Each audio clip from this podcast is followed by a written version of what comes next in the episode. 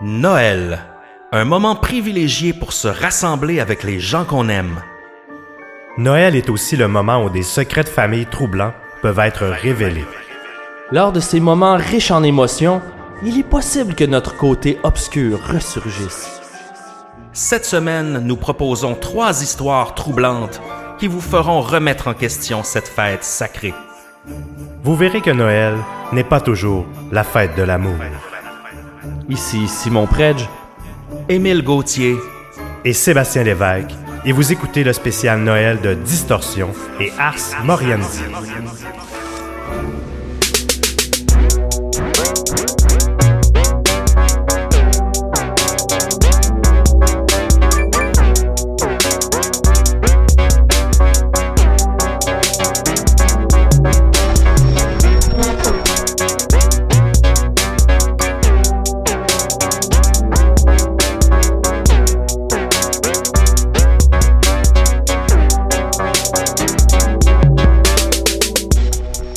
Sébastien Lévesque, Simon Predge, comment ça va les gars? Ça va bien, et toi, Émile? Ça va très bien, très bien parce que ce soir, on a encore... Oui, exactement. C'est un spécial Noël.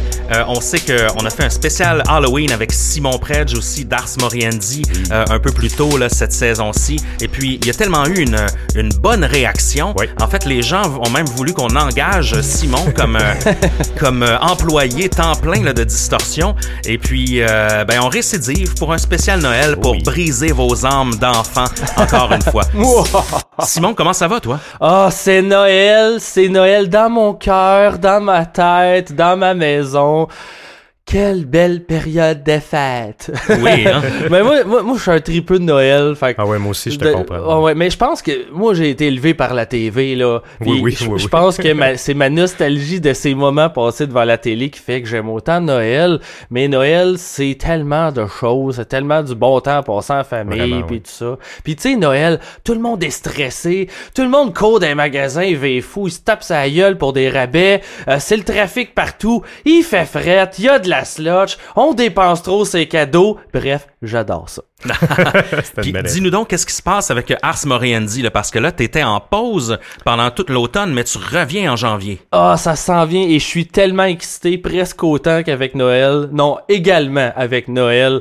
Mais euh, on est de retour donc le 17 janvier euh, à choc.ca. Donc euh, je vois, ça j'avais- j'ai pas précisé, mais donc le mercredi 17, l'épisode va être diffusé en direct sur choc.ca et c'est le lendemain euh, assez tôt le matin qui va être disponible en téléchargement. Donc si vous voulez l'entendre avant tout le monde, il faudra écouter live sur choc.ca. Ça va être à 10h les mercredis, deux fois par mois, donc on revient.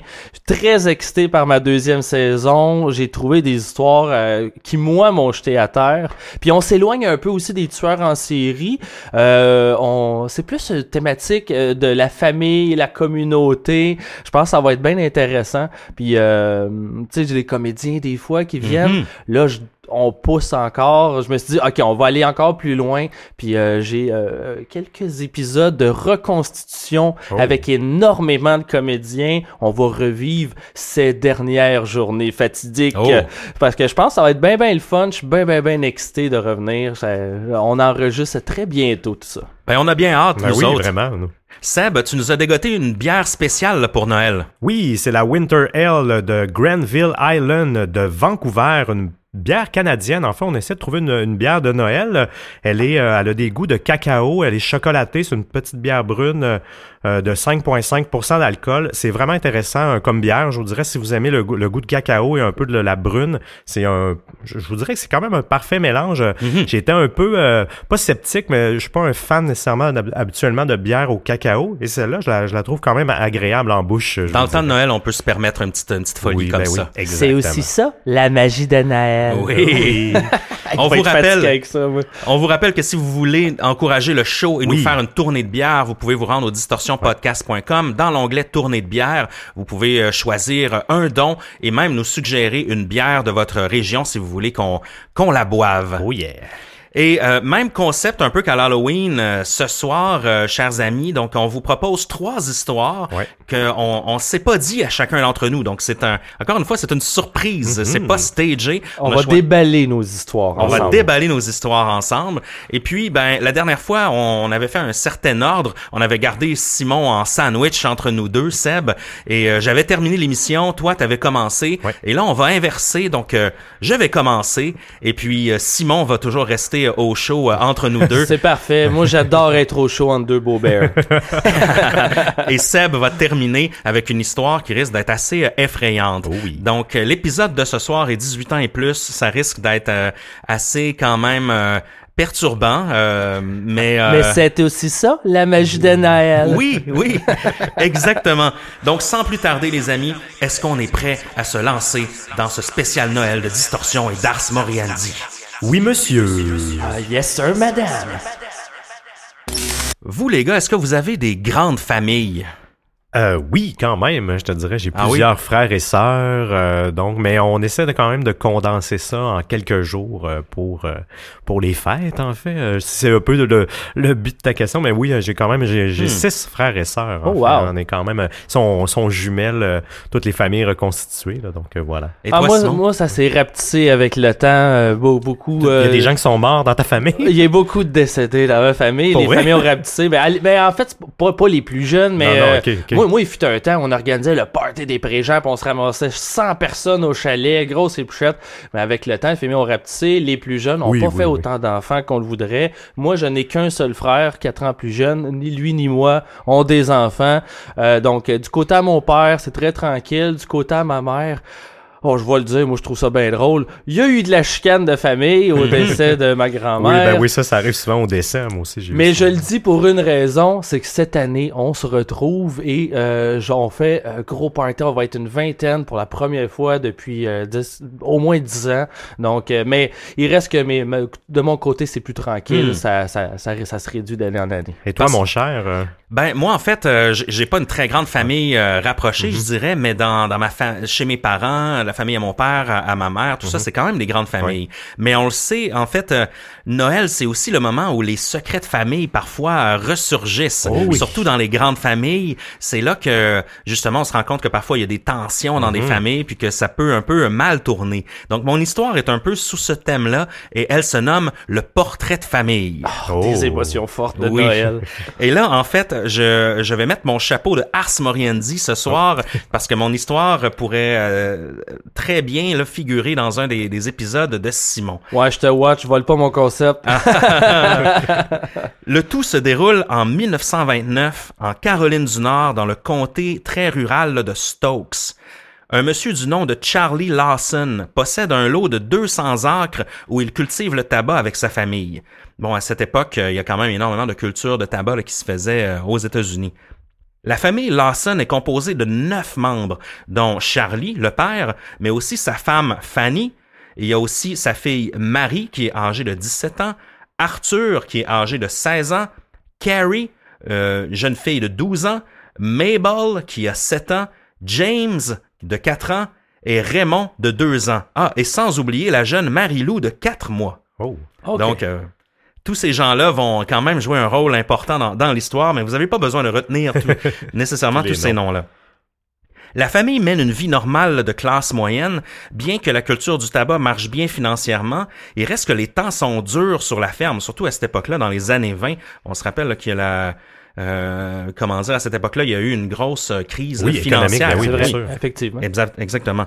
Et subvenir aux besoins d'une grande famille comme celle des Lawson, ben c'est pas une tâche qui est, qui est facile. Donc faut faut en récolter du tabac. Ah Oui, il y a beaucoup de bouches à nourrir quand même. Oui, et d'autant plus que la famille Lawson comptait huit enfants, euh, deux sont malheureusement décédés au fil du temps.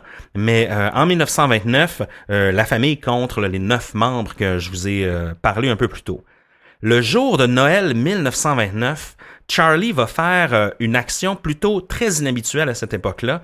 Il va amener tous les membres de sa famille, donc euh, les sept enfants ainsi que sa femme Fanny, faire les boutiques pour aller acheter des nouveaux vêtements, des nouveaux habits de Noël. Déjà, euh, c'est quand même quelque chose qui est... C'est quand même une action qui est très dispendieuse pour, euh, pour les moyens de l'époque. Ils vont les habiller de la tête aux pieds et par la suite, encore un fait qui est encore plus... euh, comment dire, euh, inhabituel, il va les amener dans un studio photo pour prendre un portrait de famille et le faire imprimer. Donc ça, c'est quand même assez euh, inhabituel pour une pour une famille de cette époque-là. Ça coûte très cher faire des photos et imprimer le même jour. Ben là, oui, c'est pas comme euh, comme on va chez Jean Coutu et on fait aujourd'hui avec une une clé USB. C'est plus complexe. Oui. Et justement pour cette euh, pour une famille de cette classe-là, c'est une euh, c'est une pratique inhabituelle parce que c'est euh, généralement euh, comment dire réservé aux bourgeois. là. Et je vous montre la photo. Euh, Peut-être qu'on pourrait la mettre sur notre site web. Oui. Pardonnez-moi, mais c'est quand même une photo un peu euh, un peu creepy, là. toute la famille et euh, ben en fait les photos de cette époque. Oui, ils ont toujours temps creepy. creepy. Ont On toujours qu'ils l'air sont un peu tous creepy. possédés. Je sais pas si c'est le- l'effet de la lumière, mais les yeux... euh, presque non, personne n'est vraiment à l'aise dans cette Non, photo. non, et on voit même la jeune Marie-Lou, le bébé, est dans les bras de sa mère. Euh, tout le monde est un peu habillé. euh, Personne sourit, c'est Personne malaisant. sourit. Mais les euh, photos étaient pas habituelles, hein. c'est pas comme aujourd'hui où on prend des selfies 15 fois par jour. Donc le sourire, tu Oui. vois que c'est pas naturel. c'est peut-être la seule photo que ces gens-là ont prise de leur vie. Effectivement. Puis même à l'époque, il y avait quand même un peu cette superstition-là que tu sais, ça, Ça prenait vole un peu ton âme. l'âme. Ouais, et tout voilà. ça. Je suis pas sûr que ça, ça- c'était très, très éloigné de leur esprit Oui, au, moment, oui. au moment de la prise Mais de pour photo. vrai, particulièrement celle-là me rappelle beaucoup euh, les fameuses photos post-mortem aussi qu'il y a eu à une certaine époque, à la Renaissance, quand ça, euh, l'arrivée de, de, de- de la photographie, où on prenait en photo nos décédés pour une dernière photo. Mais Oui. c'est des Oui. photos de cadavres, c'est Ah. Fais Ah, pas ça. ça? Ah, C'est oui. vrai. ouais. Oui, oui, oui. On en parlera un jour, Ars Moriendi. Donc après cette journée là à faire les boutiques et aller au studio photo euh, prendre euh, prendre cette fameuse photo, la famille Lawson revient chez elle afin de, de se préparer là, à célébrer Noël tous ensemble.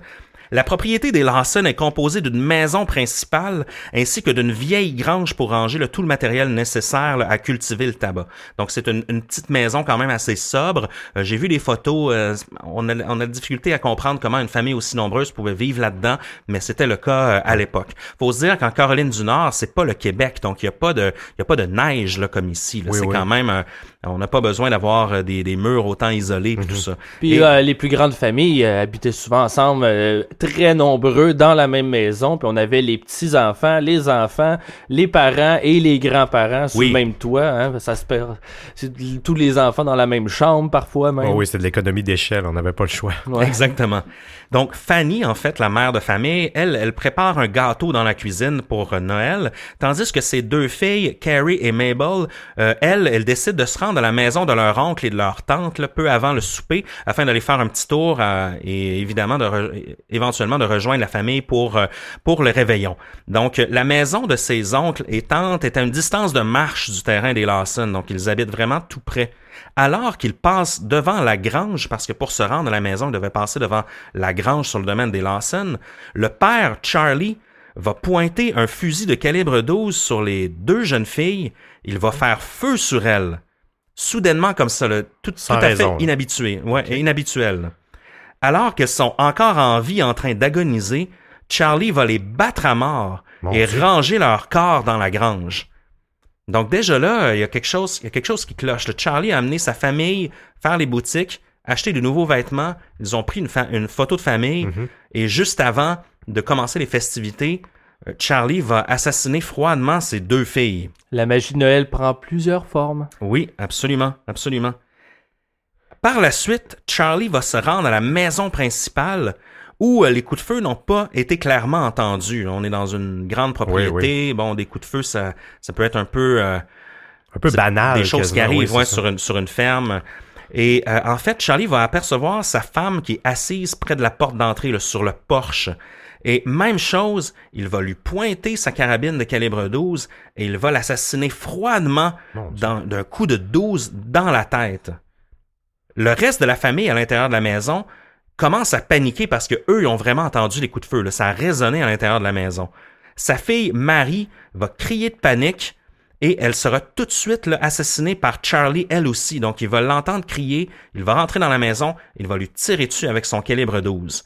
Ses deux fils, Raymond et James, eux vont s'enfuir dans la maison en courant pour se cacher, mais Charlie, d'une manière froide et insensible, va courir après, il va les retrouver au fond d'une chambre, et même chose, il va les assassiner froidement d'un coup de fusil. la jeune Marilou, 4 mois, sera elle aussi assassinée froidement, battue à mort dans son lit. Tabarnouche, hein? C'est pas juste. c'est Parce que c'est beaucoup plus impliquant aussi, là, quand on parle du tueur, quand on les bat à mort. Parce que là, c'est pas juste euh, les empoisonner pour qu'ils meurent dans leur Ah oui, sommeil. oui, oui, c'est oui, pas oui, je juste les retirer dans la tête de dos pour pas qu'ils s'en rendent compte. Là, ben, les battre à mort, là, il y a- il y, a une- Il y a y a délai, clairement là. une colère, là. Oui, oui, Il y a une colère extériorisée, là. Si vous avez fait le compte, messieurs, il manque Arthur, qui est Ah. le plus vieux de la famille, qui a 17 ans, qui lui était parti en ville faire des courses.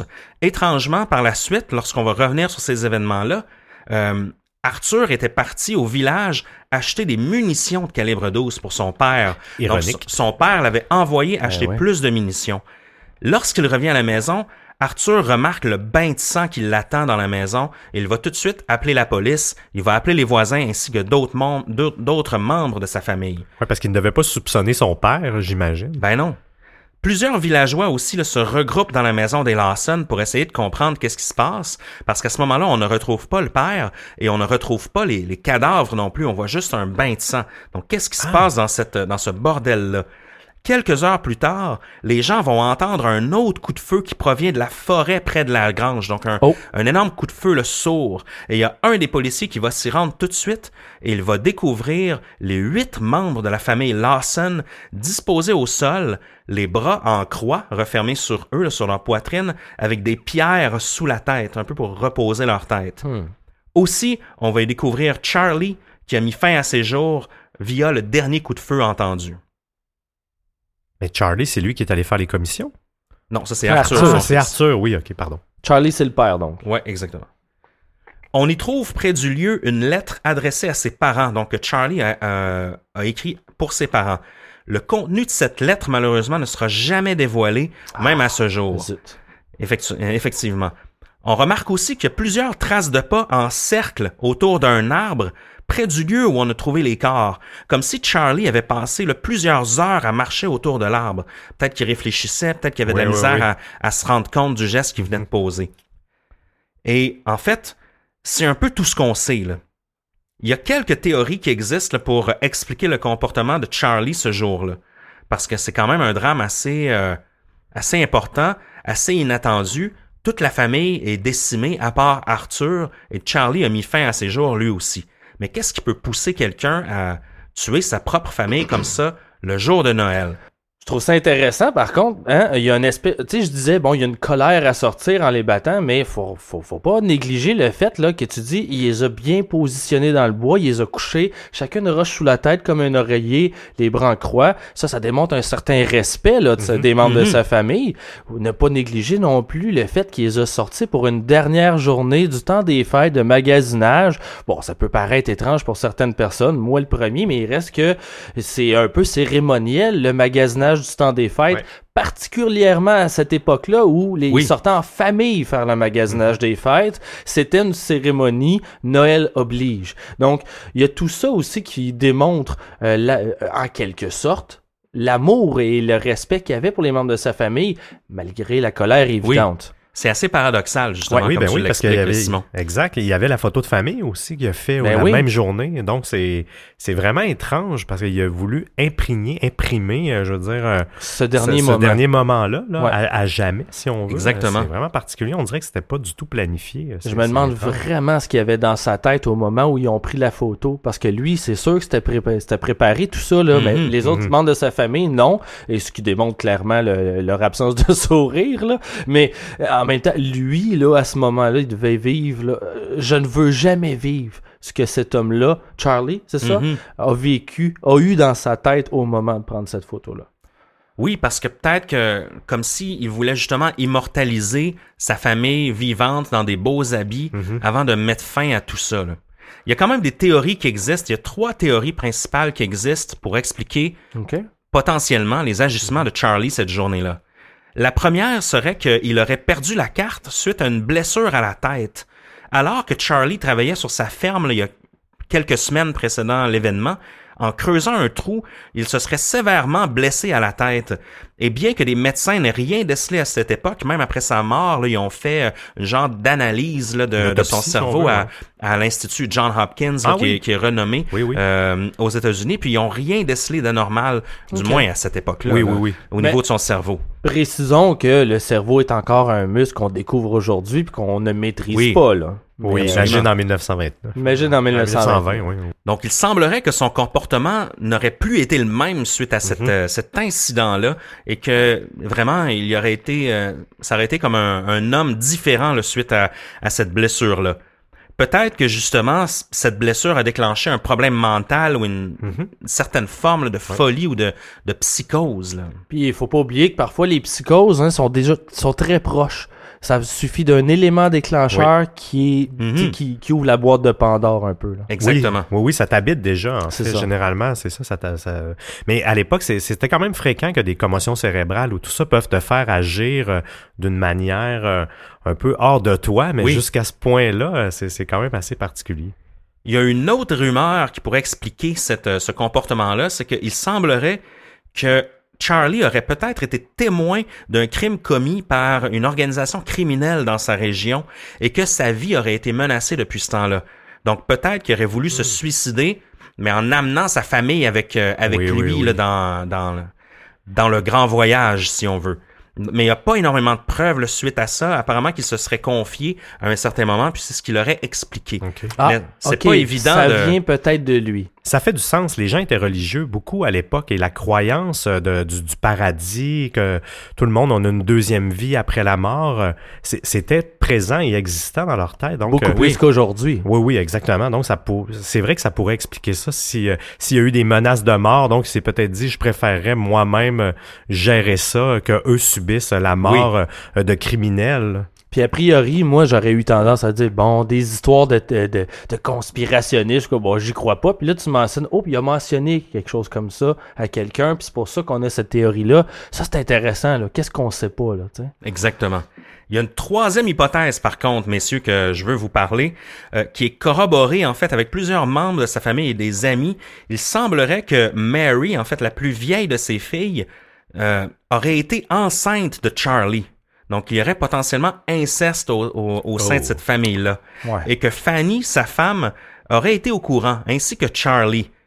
Il y a des membres de la famille étendue là, qui auraient expliqué que Fanny était mal à l'aise avec la relation que Charlie entretenait avec sa fille euh, Marie. Euh, Charlie aurait peut-être même voulu éviter la honte liée à cet inceste, justement en mettant fin euh, à ses jours en même, en même temps qu'à ceux de toute sa famille, Oui, oui, donc oui. Pour, pour protéger un peu le, Le secret. le secret familial. Et c'est de là le- les questions que je vous posais en introduction. C'est euh, c'est peut-être en vue de garder ce grand secret de famille-là Oui, oui. que Charlie aurait posé ces, euh, ces gestes-là. Oui, parce que c'était présent à l'époque. Je veux dire, l'inceste, c'est pas, c'est pas nouveau de, de notre Ouais. époque. C'était seulement moins dénoncé. Donc, c'est, c'est pas quelque chose qui, qui, qui n'est pas plausible du tout, je Et trouve. ne jamais négliger la fierté du nom de famille. Ah oui, Hein? oui. oui, les oui. certaines familles, euh, les, les lignées, c'est important, puis euh, faut que tu faut tu respectes le nom de famille, faut que tu fasses attention si t'entaches le nom de famille, ça entache mhm. toute la famille, ça entache notre histoire, puis il y a des gens que ça affecte beaucoup plus que d'autres. Ah oui, exact. Par contre, c'est un comportement qui est extrêmement narcissique. hein. Il a fait Ah, ça, ça, pour euh, Vraiment. il a fait ça pour se protéger lui, Mm. parce que les gens oublient que les gens discutent. Donc elle, Marie, elle s'était confiée, je crois, à sa tante ou à sa cousine. Puis Charlie peut pas éliminer tous les gens qui savent cette information-là. Donc Charlie, en éliminant Mary, en éliminant sa femme ainsi que toute sa famille, il prétendait peut-être que comme ça l'histoire ne se rendrait jamais. Mais maintenant, en fait, on est en 2017 et puis on discute encore de l'histoire d'inceste de Charlie. Donc même en éliminant tous ces gens-là, Mhm. la rumeur ne, ne s'est pas tue. Là. Elle est encore, elle est encore présente. Euh, Donc c'est un comportement là euh, euh, fortement narcissique à la base. là. Une rumeur, ça part comme un brasier et ça s'étouffe pas facilement. Exactement. C'est malheureusement tout ce qu'on en sait. Euh, il y a un livre qui a été écrit plus tard, en 1990, à propos de ce massacre, mais peu de nouvelles informations et figures. Arthur, le seul survivant, malheureusement, va décéder en 1945 d'un accident de voiture. Donc, on a fait un peu le tour. Euh, une des théories aussi nous dit que c'est possible que Charlie ait envoyé Arthur faire ses courses pour éviter de le confronter au retour. Parce que même lorsqu'on le voit sur la photo de famille, son fils Arthur, à 17 ans, est déjà plus grand que lui et plus imposant. Donc peut-être que pour lui, il le voyait Ah, comme ouais. un obstacle oui, potentiel. une menace. Donc en l'envoyant faire des courses, euh, il se disait qu'il avait peut-être le temps de faire, euh, de commettre tout son, euh, Effectivement. tous ses gestes pendant ce temps-là. Puis à son retour, il y a juste lui à s'occuper, c'est plus facile à gérer, bien sûr. Exactement. Donc c'est une histoire tragique pour, Vraiment, euh, pour hein? commencer ce spécial Noël, messieurs. Mais on se rend compte qu'en fouillant, lorsqu'on on recherche là, dans la, la littérature criminelle en lien avec euh, Noël, on se rend compte qu'il y a beaucoup de familicides. Il y a beaucoup de cas où Ah oui, des oui, gens vont incroyable. éliminer leur famille au complet euh, à Noël. Et il y a plusieurs cas, là, pas Mhm. juste euh, pas juste celui-ci. Non, exact. Puis C'est sûr que- que, c'est sûr qu'il n'y a pas juste ces histoires-là criminelles de Noël, mais c'est celle-là qui marque parce que Noël, c'est synonyme de famille, amour, amitié, tout ça. Donc c'est sûr que ça, c'est les histoires que les journaux, les médias vont ressortir le plus. C'est pour Oui. ça que c'est ceux-là qu'on connaît puis qui survivent les, à travers les, les générations. Mais le moment est choisi. Tu sais, je- c'est pas naïf de Non, non, lorsque c'est les ça. criminels choisissent. Il y, a un, il y a un symbole, il y a une, il y a il y a symbolique en arrière de ça. là. Ce cas-là a été énormément médiatisé. Il y a même eu des articles dans le New York Times là, suivant cette, euh, ce massacre. Et euh, la demeure des Lawson est devenue pendant un certain temps un certain genre de musée où même le gâteau que Ah, oui. Fanny préparait dans la journée était exposé. Et on raconte même que des visiteurs volaient des, des morceaux, là, des raisins ou des, euh, des genres de bonbons qui étaient sur le gâteau en guise de souvenir. Ben, Donc donc. un peu Ah, creepy. ça, ça, ça, c'est classique. Ça, c'est Oui, classique. J'ai d'ailleurs... Spoiler alert. Non, non. mais j'ai d'ailleurs euh, quelques histoires euh, qui démontrent Hmm. ça dans ma prochaine saison. Les gens sont curieux, ils veulent des souvenirs. J'en dis pas plus, mais croyez-moi, dès le premier épisode. À l'époque, ils pouvaient pas les vendre sur eBay. Non, mais, exactement. C'est donc ça démontre bien que c'est pas la pas du gain Non, qui non, les exact. intéresse, mais vraiment, on veut un souvenir d'une tragédie. C'est très morbide. Et puis, euh, par la suite, le domaine des Lawson aurait été démoli. Mais même encore aujourd'hui, ce serait un lieu là euh, euh, fortement visité par les amateurs de phénomènes Mhm. sûr. paranormaux. Apparemment que même des gens auraient euh, euh, vu ou euh, entendu les fantômes de la famille Lawson dans les bois Ah, J'en doute même pas. Mhm. Je où roule le les crime aurait yeux, été là. commis. J'aime ça, les fantômes. Ben, moi aussi, mais faut être sceptique quand Ouais. même. Hein? Donc, voici, j'ai brisé la glace, messieurs, euh, avec Ah, grand plaisir. histoire, euh, Et Donc- beaucoup de violence. et on va passer le, le micro euh, à Simon pour la suite. Donc moi aussi j'ai une histoire familiale. On mentionnait à quel point Noël est un berceau d'histoire, de, de, de tragédie familiale. Moi aussi ça va dans cette même veine-là. Euh, mon titre c'est La disparition des enfants Sauder. Donc, Georges Sauder naît à Tula, une commune italienne de la province de Sassari, en 1895. Ça, ça se trouve dans la région de Sardaigne, en Italie. Il va émigrer aux États-Unis avec sa famille à l'âge de 13 ans. On en sait très peu euh, de ce qui, euh, de- des raisons qui l'ont poussé à quitter. C'est pas très important. Donc, il s'est trouvé un emploi sur les chemins de fer en Pennsylvanie. Euh, par la suite, euh, il y a eu des emplois plus euh, permanents, surtout comme chauffeur. Éventuel- éventuellement, il va lancer sa compagnie de camionnage en Virginie euh, pour les mines de charbon, surtout. Jenny Cipriani est une fille de propriétaire de magasin, euh, elle aussi immigrante italienne. Les deux se rencontrent, se marient, ils s'installent ensemble dans la région de Fayetteville, euh, dont la population est en grande majorité constituée d'immigrants italiens. Euh, ils s'achètent une petite maison en bois à environ 3 km de la grande ville, en région plus banlieue, je dirais. Ils vont éventuellement profiter de leur terrain et s'occuper de quelques vaches, quelques poulets. La compagnie de Georges est prospère et le couple devient vite considéré comme une des plus respectables petites familles du coin. Euh, ils sont de classe moyenne, mais sont très appréciés par la communauté. Toutefois, Georges a des opinions très tranchées sur de nombreux sujets et il n'hésite pas à les exprimer, euh, ce qui plaît pas toujours à tout le monde. Euh, en particulier son opposition au dictateur italien Benito Mussolini. Mhm. On connaît bien euh, Ouais. l'histoire de Mussolini aujourd'hui, mais à l'époque, c'est une autre histoire. Hein? C'est les, on- on- l'information qu'on a vient des médias, vient de la désinformation. Donc, les conversations politiques avec les voisins se terminent souvent en grand débat, presque en chicane. Mais bon, Georges est une bonne personne. Les gens l'aiment bien malgré tout. À chacun ses opinions politiques, surtout euh, qu'avec ce qu'on sait, donc, hein, euh, Georges avait pas tort. Le couple va avoir plusieurs enfants ensemble. La dernière, Sylvia, naît en 1943. À ce moment-là, leur fils aîné Joe a déjà quitté la maison familiale pour combattre durant la Deuxième Guerre mondiale.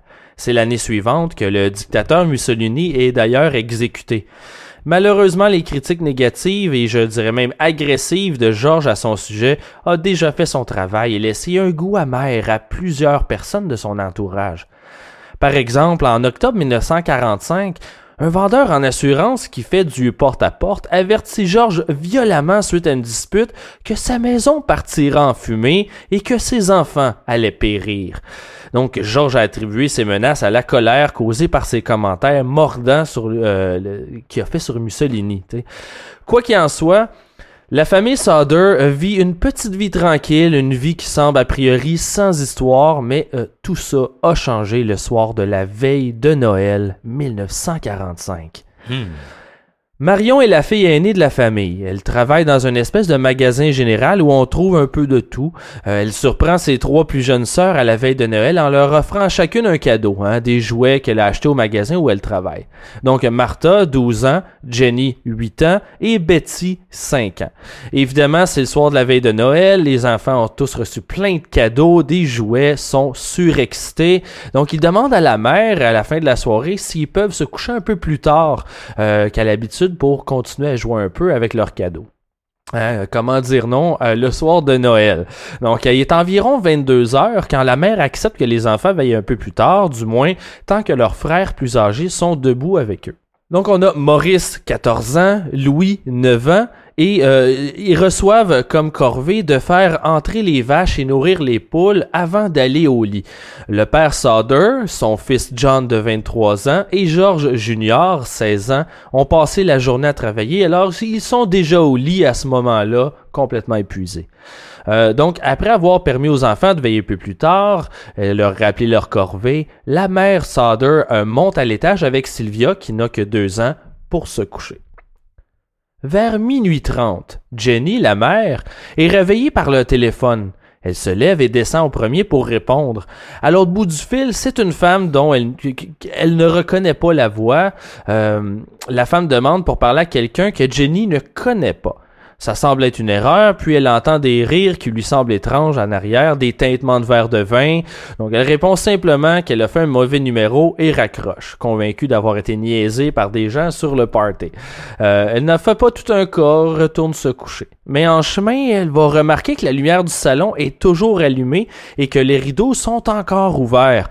Normalement, ses enfants s'en occupent, euh, mais dans l'excitation, ils ont dû oublier. Donc d'ailleurs, euh, Marion s'est endormie sur le divan. Donc elle présume que les autres sont montés dans leur chambre qui se trouve au grenier. Euh, elle ferme le rideau, ferme les lumières et va dormir. Mais Jenny est réveillée à nouveau, vers une heure du matin, par un objet tombé sur le toit. Le bruit fait un gros boom, puis un roulement comme si une grosse balle était tombée pour ensuite rouler jusqu'en bas. C'est un poum. Mhm. Ça tombe en bas du toit. Est-ce le Père Noël? bon, hein, comme elle n'entend aucun autre son par la suite, elle se rendort à nouveau. À peine 30 minutes plus tard, elle se réveille pour une troisième fois, et là, ça sent la fumée. Elle se lève et constate que la chambre servant de bureau à Georges, le père, elle est en feu. Les flammes semblent partir de la boîte électrique. Ni une ni deux, elle se réveille. Elle réveille Georges qui va ensuite réveiller d'urgence les autres. Donc, les deux parents et quatre de leurs enfants, Marion, Sylvia et les deux fils s'échappent de la maison en hurlant aux autres enfants de sortir. Mais étrangement, ils n'obtiennent aucune réponse. Sur le coup, ils croient que les enfants sont sûrement déjà sortis à l'extérieur. Mais lorsqu'ils constatent qu'ils n'y sont pas, euh, Georges retourne à l'intérieur pour aller les chercher, mais le feu bloque le chemin vers le grenier. L'escalier est la proie des flammes. Ce que Georges va raconter à la police lors du premier interrogatoire, c'est qu'il est monté au grenier pour alerter les enfants, mais il va euh, plus tard changer son histoire pour dire qu'il n'avait pas pu monter et qu'il n'avait que hurlé pour les alerter, euh, qu'il ne les avait pas vus en réalité. Est-ce une erreur causée par l'excitation traumatique du moment? C'est fort possible, c'est difficile à dire. Peut-être qu'il ne se sentait juste trop coupable de ne pas avoir fait plus pour les sauver. On ne sait pas. Évidemment, devant leur maison en flammes, c'est la panique. Ils crient à l'aide dans le voisinage. Ils tentent d'appeler les autorités depuis le téléphone du premier étage, mais la ligne ne fonctionne pas. Marion court donc chez un voisin pour appeler les pompiers. Euh, environ au même moment, un passant voit les flammes à distance et appelle les pompiers depuis une taverne. Euh, pour des raisons mystérieuses, personne n'a réussi à rejoindre les pompiers. Rien ne fonctionne. Les lignes semblent défectueuses, que ce soit chez le voisin ou à la taverne. Finalement, un automobiliste réussi à les rejoindre depuis le centre-ville, mais il était déjà trop tard. Pendant ce temps, George tente par tous les moyens de sauver les enfants. Ils ont normalement une échelle à côté sur le côté de la maison, mais ils ne la trouvent nulle part. Euh, elle est disparue. Alors nu-pied, il se met à escalader le mur extérieur de la maison et brise une fenêtre du grenier pour entrer, mais il va se blesser au bras avec la fenêtre. Donc il va redescendre. Il va tenter ensuite d'aller chercher son camion pour grimper euh, dessus pour rejoindre la fenêtre. Euh, mais même s'ils ont travaillé avec le camion toute la journée, mhm. ils n'arrivent pas à le démarrer. Hmm. En colère et d'une tristesse sans nom, là, c'est la veille de Noël, les six survivants de la famille Soder doivent se résoudre à regarder leur maison brûler en entier, impuissants, en moins de 45 minutes. Ils assument que leurs cinq autres enfants ont péri dans l'incendie. Les pompiers, à l'époque, hein, c'était pas, c'était pas comme aujourd'hui. On va y revenir, mais exactement, c'est une autre histoire. J'ai quelques détails à ce sujet, là. Non seulement c'est la veille de Noël, mais en plus, c'est avec la guerre, les pompiers manquent d'effectifs. Hmm. Donc, en plus, chaque pompier disponible, chacun est chez eux. C'est la veille de Noël. Ils doivent s'appeler individuellement par téléphone pour se faire signe et se rendre ensuite sur les lieux. Donc, résultat, ils arrivent seulement au matin alors que la maison est déjà complètement détruite et que le feu a pratiquement euh, est, déjà pratiquement éteint. Euh, le chef des pompiers raconte qu'en plus de la situation problématique, il était dans l'incapacité de conduire le camion et a dû attendre un pompier qui lui pouvait le faire. Bref, au moins, il y a eu, au moins il y a eu l'honnêteté de le dire. Hein. Oui, il aurait pu avoir quelqu'un d'un petit peu plus cocky là, alors, je suis correct, là. exactement, exactement. Un des pompiers est le frère de Jenny, la mère de la famille Sauder. Il commence à inspecter les cendres et à 10 heures ce matin-là, ils annoncent médusés qu'ils n'ont retrouvé aucun ossement dans les cendres. Pourtant, tout le monde s'attendait à trouver les os des cinq enfants. Ben oui. Mais pour réduire des ossements en cendres, il faut une température ah extrêmement élevée là, euh, et que ce type de feu serait insuffisant pour les faire disparaître. Oui, c'est élevé et très longtemps. Oui, constant. Oui, exact. Oui, exactement. Là, c'est les ossements de cinq enfants qu'on recherche, pas seulement un. Là. Et malgré qu'elle soit, euh, soit à l'étage, ça reste une maison assez modeste. Donc, la zone de recherche est pas très grande. On comprend pas trop ce qui se passe. Les autorités concluent tout de même que les enfants seraient péris dans les flammes. Oui, surtout à l'époque, hein, je, je suis même pas sûr qu'on avait cette, euh, cette conclusion-là ou cette hypothèse ou plutôt une théorie là, que, que l'os, ben, que les os humains prenaient un, certain temps, une certaine chaleur pour vraiment se, se dissoudre complètement. Ben, on le sait, mais peut-être pas au niveau de la police. On sait que, euh, d'ailleurs, avec la série Mindhunter, que c'est tout de même assez récent que, euh, à, quel point la, science de l'enquête a évolué. Donc, au niveau de la police, ça semble pas trop être une connaissance, là. un fait euh, connu. Là. Donc, le chef de police demande à Georges de, de, laisser le site tel quel pour permettre aux enquêteurs de faire leur enquête, ce qui est normal. Mais après quatre jours, Jenny était plus capable de voir les restes de la maison. Ça lui brisait le cœur. Elle pouvait plus le supporter. Alors, pour la calmer, euh, Georges a recouvert les restes de la maison avec 1,5 mètres de terre à l'aide d'un bulldozer dans le but de convertir le terrain en jardin mémorial pour ses enfants ah, décédés. Le coroner conclut le jour suivant que l'incendie était accidentel causé par un mauvais câblage électrique défectueux. Parmi les jurés, donc, euh, euh, qui en sont euh, venus à cette conclusion, se trouve le vendeur en assurance, qui a lancé des menaces à George peu de temps auparavant, donc prétendant que sa maison allait prendre en feu et que ses enfants allaient périr. Les certificats de hmm. décès sont donc produits le 30 décembre. On raconte que George et Jenny sont si démolis de tristesse par les événements qu'ils sont incapables de se déplacer au funérailles le 2 janvier 1946. Toutefois, les enfants survivants, eux, y ont assisté. Ça fait un, temps des fêtes un peu morbide. Hein? Oui, hein? c'est euh, très triste. Et, euh, on va se dire une tragédie. Puis la vie continue, hein? les Soder tentent de se reconstruire et reçoivent les dossiers d'enquête officiels et commencent à se poser des questions sur les résultats. Euh, ils, ils, ont plusieurs doutes. Hein? Par exemple, ils se demandent pourquoi, si le feu a été causé par un problème électrique, les lumières de Noël sont restées allumées pendant les premiers, euh, stades de l'incendie, euh, quand le courant aurait dû s'éteindre. Puis la fameuse échelle hein, qui euh, vont retrouver, qui retrouvaient pas lorsqu'ils en avaient besoin pour monter au grenier. Finalement, elle a été retrouvée à peine 20, à 23 mètres de la maison dans un fossé sur le bord de la route. Tout ça commence à être de plus en plus mystérieux. Le réparateur des lignes téléphoniques a aussi avisé les solders que la ligne n'avait pas été brûlée par les flammes comme ils l'ont cru au départ, mais a été coupée volontairement par quelqu'un qui aurait pris la peine de grimper presque 5 mètres dans le poteau de téléphone et a dû s'étirer au maximum pour atteindre le dit câble. Donc, hein, c'est pas hein, ils, font lien avec un homme qui a été euh, vu peu de temps avant la tragédie à voler des voisins.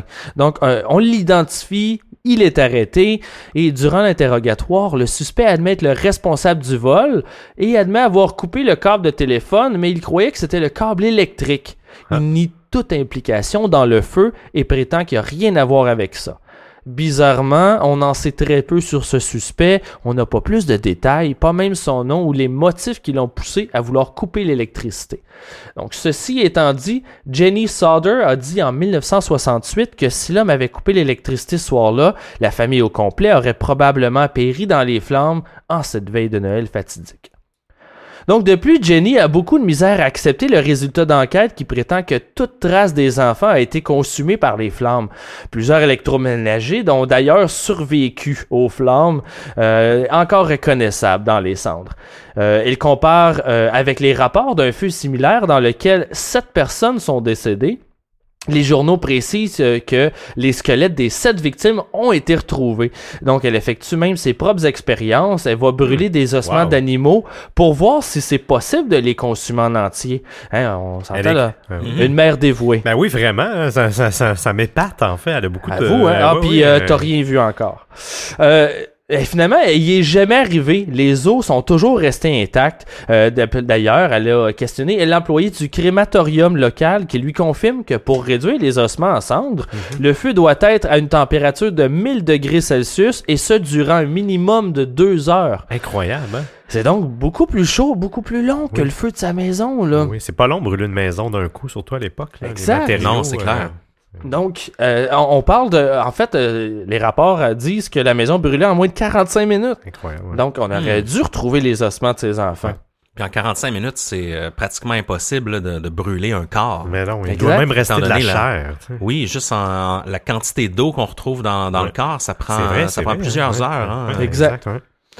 Donc, hein, bref, on aurait dû retrouver les, les, ossements des enfants. Donc, il se pose des questions aussi au sujet du camion qui voulait pas démarrer. Georges est persuadé qu'il a été trafiqué, peut-être par le même homme qui lui a fait des menaces peu de temps auparavant, ou peut-être par celui qui a coupé les lignes téléphoniques.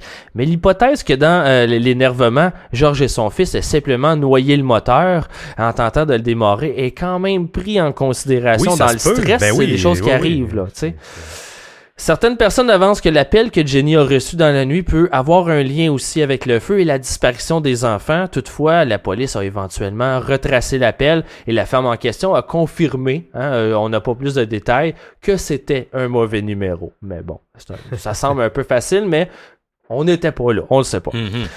Donc, à l'approche du printemps, hein, la famille a commencé à planter des fleurs sur le site où se trouvait leur maison et Jenny en a pris soin jusqu'à la fin de ses jours.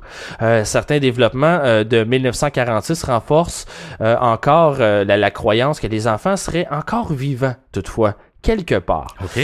Premièrement, plusieurs preuves supportent la théorie que le feu n'a pas été causé par un problème électrique, mais plutôt délibérément par une personne. Un chauffeur d'autobus traversant Fayetteville tard le soir de la veille de Noël aurait vu des gens lancer des balles en flammes vers la maison. Euh, quelques mois plus tard, donc après la fonte des neiges, Sylvia a même retrouvé dans un buisson une petite balle verte foncée partiellement brûlée. On se souvient que Jenny avait entendu une balle tomber rouler sur le toit. Mm-hmm. Donc, on commence à avoir des suspicions. Ils prétendent aussi que le feu aurait parti sur le toit, donc, et non dans la boîte électrique, comme le rapporte l'enquête de la police. Il n'y a malheureusement aucun moyen de le prouver à ce moment-là.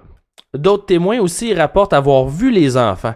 Donc, euh, il y en a eu plusieurs. Donc, une femme, par exemple, qui regardait le feu à distance, prétend avoir vu les enfants en train de regarder le feu depuis la route par la fenêtre d'une voiture. Une seconde femme, elle, prétend leur avoir servi à déjeuner le lendemain matin dans un restaurant d'un air de repos sur la route. Elle aurait euh, remarqué que la voiture dans laquelle ils sont arrivés était plaquée en Floride. Euh, la famille Sauder décide d'engager donc un détective privé pour investiguer euh, un dénommé C.C. Tinsley. Euh, il apprend que le vendeur en assurance qui avait fait des menaces à George, donc comme j'ai mentionné, faisait partie du jury qui a décidé que le feu était accidentel et il en avise les Sauder. Il découvre aussi que c'est faux que les enquêteurs n'ont pas trouvé de reste dans les décombres, que Morris aurait trouvé un cœur et oh. qu'il l'a oh. caché dans une boîte métallique pour l'enterrer plus tard en secret.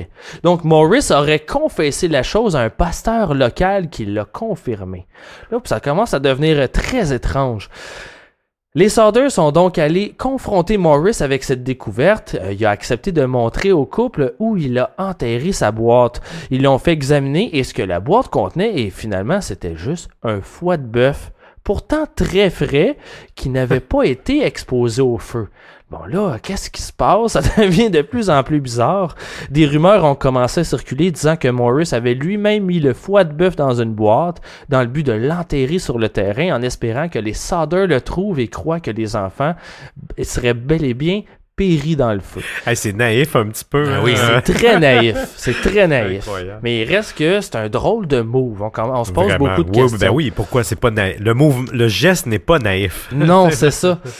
Donc, euh, tous ces doutes ont, commencé à vraiment euh, affecter la famille de manière incontrôlable. Par exemple, quand Georges voyait une fille dans un magazine qui ressemblait à un de ses enfants, il tentait de les retracer. C'est rendu à ce point-là. Le cas euh, qu'on connaît est en fait une ballerine de New York qui a vu dans un magazine. elle ressemblait à une de ses filles, Betty. Il a conduit jusqu'à New York, à l'école de danse, et il a demandé à voir la ballerine en question, mais il semblait très nerveux, presque hystérique, alors on lui a refusé.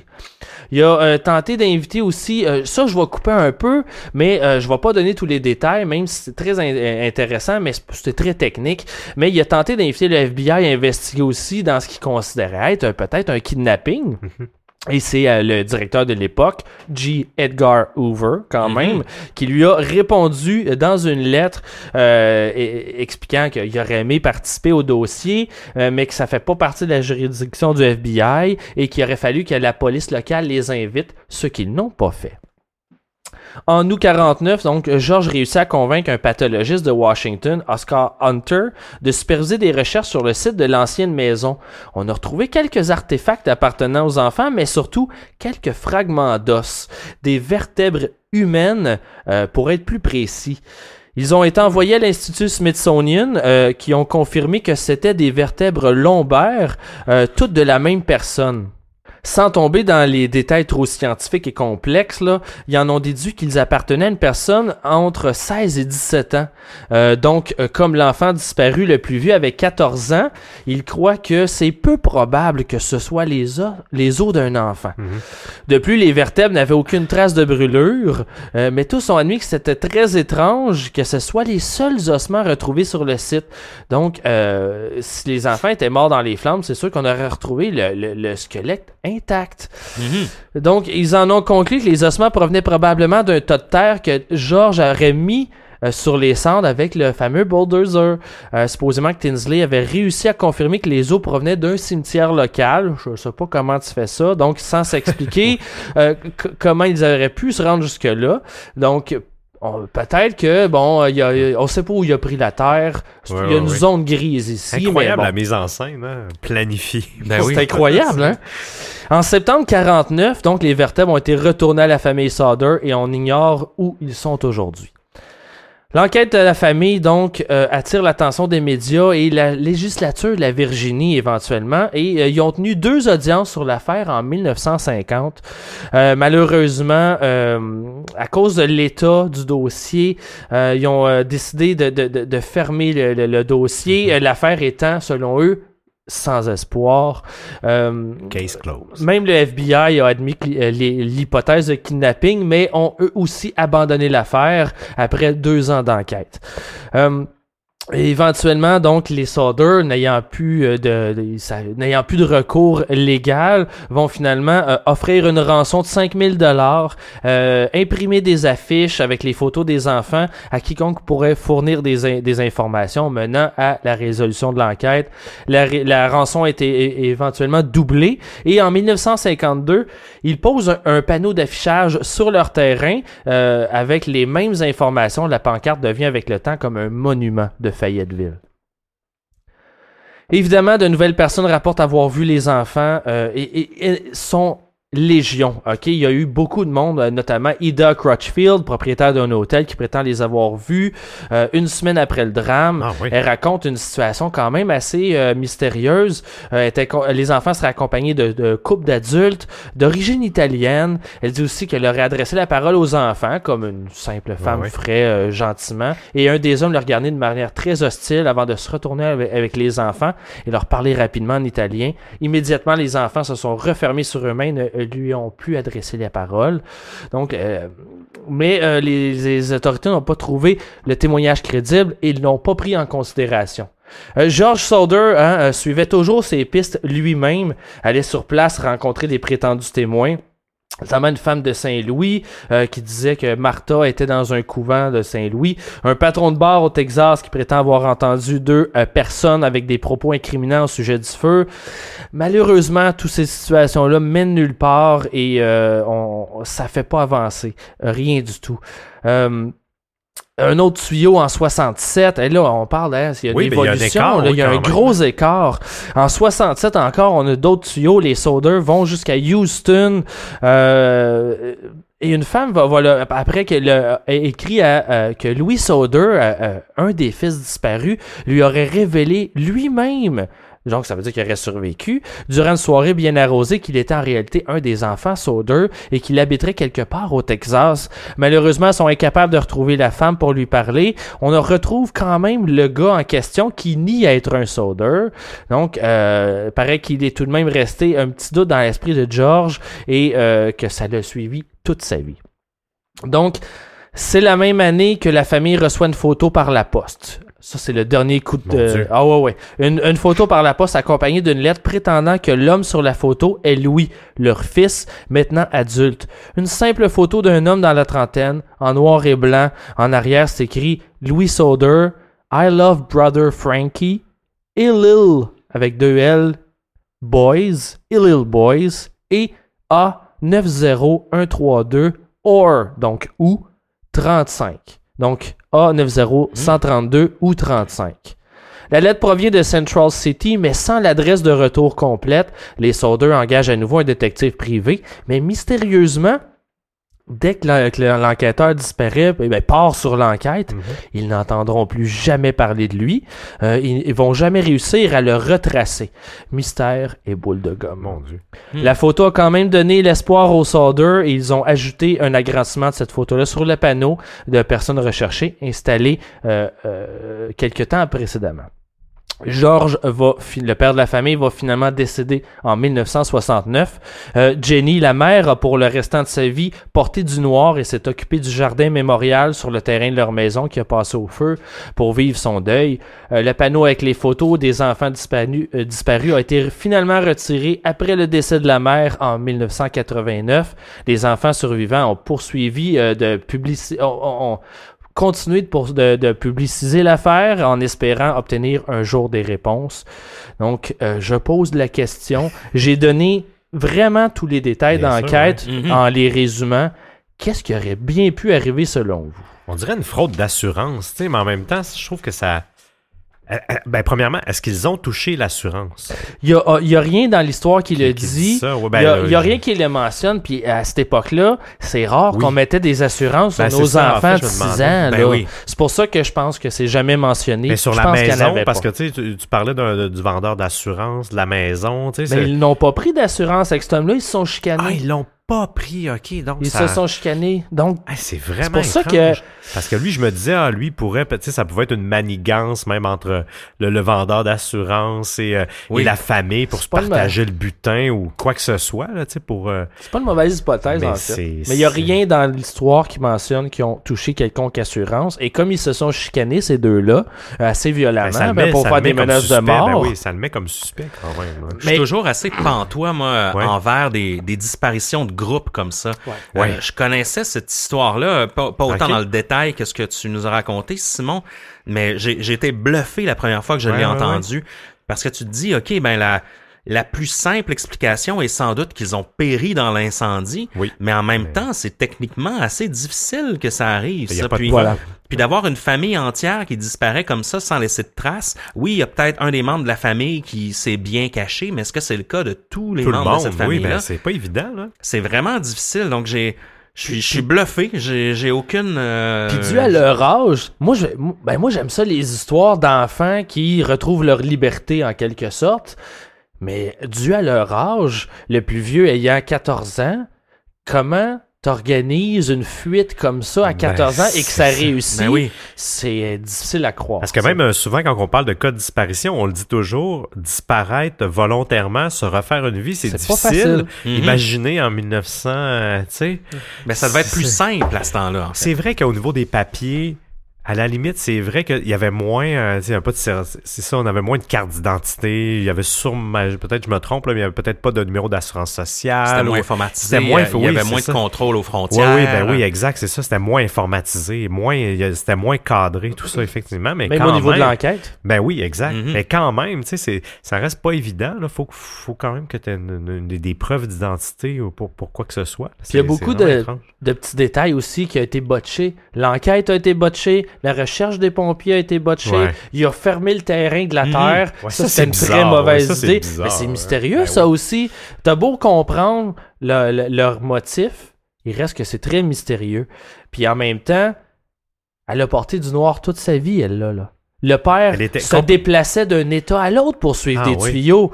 Fait que là, tu es comme, ouais, mais si c'est sa faute à lui, si c'est lui qui a, mettons, causé tout ça, il aurait pas fait tous ces efforts-là. La police n'était pas inclus là-dedans. C'est lui de son plein gré qui prenait sa voiture puis qui allait poser des questions. Donc j'ai beaucoup de misère à croire que c'est eux autres qui ont Ouais, moi causé aussi, le feu. sincèrement. Mais qui? Ouais. Puis des balles en feu qui ont lancé sur le toit? What the fuck? Puis le- Ouais, est-ce que ça se peut que ce, ce, ce fut euh, confondu? Est-ce que c'était peut-être, je sais pas, moi, des cocktails Molotov, mais les gens ont, Peut-être. oui, ont oui, vu oui. des balles? Oui, ben oui, ou, euh, ça roule aussi. ils ont là, vu des tu sais. boules Voilà. de feu, puis... euh, Effectivement, ouais. ouais. Fait qu'il y a beaucoup d'indices, beaucoup de monde qui disent les avoir vus. On n'a jamais de preuves, on n'a jamais retrouvé personne. C'est difficile à croire. Qui a envoyé la fameuse photo Mhm. des ça, années plus tard? bizarre, là. Puis l'inscription derrière, des chiffres, des Oui, oui, codes, oui. on comprend pas. ça aussi, ça fait partie du mystère. Malheureusement, l'enquête autour de la photo se limite à ce que je vous ai dit. On n'en sait pas plus. Donc, il y a un énorme mystère autour des enfants Sauder et on sait toujours pas aujourd'hui ce qu'ils sont. Incroyable, euh, super histoire. ça. Très bonne histoire, Simon. Euh, Merci encore de cette, Ouais, euh, cette bonne plaisir. recherche. Si vous avez euh, une hypothèse, vous Oui, pouvez ben nous oui. en parler sur le groupe de discussion de Distorsion Oui. Podcast. Donc, euh, facile à trouver sur Facebook, Distorsion Podcast, et notre groupe de discussion est très bien affiché sur la Oui. page. Et euh, qui sait, peut-être que peut-être qu'on aura... Peut-être qu'on a une réponse ou, Eh euh, oui. ou un ancêtre. euh, ben, pas- Ou l'enfant Sauder Ben qui oui, nous répond. Exactement. Ben, Tout est possible si la mère est morte en 1989. euh, Exactement. donc, euh, on sait jamais. Ben, merci beaucoup, Simon Predge, pour cette bonne plaisir. histoire. Un plaisir de Noël. Le dernier, mais non le moindre, Sébastien Lévesque, tu nous as trouvé une histoire assez effrayante pour Noël, je crois. Hein? Mon histoire, c'est le tueur d'Hubert. On se retrouve le 25 décembre 2015, donc un peu plus récent que les, euh, les histoires de mes, de mes collègues. Mais Uber, comment, Seb? Uber. En fait, oui, c'est ça, selon les gens qui nous écoutent ou de où vous venez, c'est Uber ou Uber. Effectivement, tu fais bien de, de- de préciser. En fait, Uber le- ou Uber, le, le service de, pas de covoiturage, mais de taxi. euh, Oui. On se retrouve euh, le 25 décembre 2015. Jason Dalton, âgé de 45 ans, marié et père de deux enfants, d'un fils de 15 ans et d'une fille de 10 ans. Il habite leur- la même maison depuis 17 ans avec sa femme dans la banlieue de Kalamazoo au Michigan, aux États-Unis. J'aime bien le nom Kalamazoo, ça me fait toujours rire. C'est une, une chanson de Primus. Ah, pour vrai, je savais pas. Je suis pas un grand fan. Ah, moi, j'aurais dit euh, Alakazoo, mais ça, c'est moi. Oui, ben, en fait, c'est ma référence, les, les, les, Québécoises, oui. ça fait plus Noël. Effectivement. Et il est aussi propriétaire d'une gentille petite chienne berger allemand qui s'appelle Mia. Jason est un expert euh, en sinistre euh, à Kalamazoo, mais depuis quelque temps, dans ses temps libres, il a décidé, euh, de, un peu comme, beaucoup de personnes, de, devenir conducteur Uber pour, pour pas arrondir nécessairement ses fins de mois parce que la, la famille Dalton se portait très bien financièrement, mais il aimait l'idée de gagner un peu d'argent parce que son objectif, et c'est ce qu'il a annoncé à la famille le 25 décembre, c'est d'amener sa famille à Disney World l'an prochain pour Noël.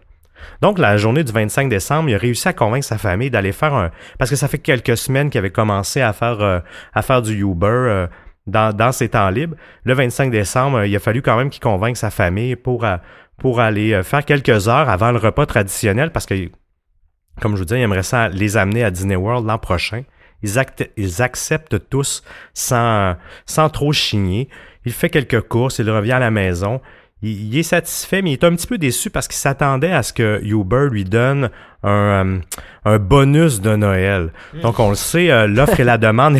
oui, c'est ça, c'est un petit peu drôle. Oui, il y a un petit peu, les, les, les conducteurs sont payés un petit peu plus cher lorsqu'il y a beaucoup, beaucoup de demandes. Selon l'achalandage. Oui, c'est ça, c'est selon l'achalandage. Donc, c'est pas un, un, horaire fixe euh, selon des journées fériées ou des choses comme ça, comme le, système un petit peu plus traditionnel. Donc, il, il est vraiment déçu de ça. Mais bon, la vie continue. On fait un bond jusqu'au 20 février. Il continue à être chauffeur Uber, mais il, est toujours un petit peu aigri de ça, mais il continue quand même à, le faire. Le 20 février, c'est un samedi 2016, une journée bien habituelle pour la famille Dalton.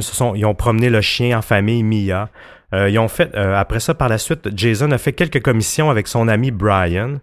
Une fois, euh, une fois qu'ils ont terminé de faire les commissions, euh, Jason a mentionné à son ami euh, qu'il allait faire une sieste pour se mettre disponible comme chauffeur Uber euh, après, pour la soirée, pour question justement d'amener sa famille à, Walt Disney. Il est extrêmement motivé par, par cet objectif-là. On est en fin d'après-midi il embarque avec sa chienne Mia. Il se met disponible comme conducteur. Lui, il s'est dit bon, mais je vais emmener mon chien avec moi. Ça, je dois avouer que je trouve ça un peu, euh, un peu spécial. Il l'amène dans son Chevy euh, Equinox, euh, qui, est une voiture assez traditionnelle, couleur argentée. Sa première course de la journée, c'est une étudiante, mais elle a refusé, elle, de monter justement parce qu'il y avait un chien ah, euh, dans la voiture. Ce que je peux, je peux comprendre si ben quelqu'un a, des allergies. J'avoue que c'est un peu, euh, c'est un peu Les gens, quand c'est un chien qu'ils connaissent pas, des fois, ils ont juste peur des réactions du chien. Et c'est un berger allemand aussi. donc, euh, même si c'est gentil en général, tu ne sais jamais. Voilà. Il reçoit une nouvelle demande sur son application Uber tout juste après 16 heures, un certain Matt Mellon. Lui, il avait pas de problème avec le chien. Il trouvait ça un peu bizarre, mais c'était un beau samedi après-midi. Alors, pour lui, c'était juste une promenade. Son maître promenait euh, son animal de compagnie et il aimait les animaux. Ça lui dérangeait pas du tout.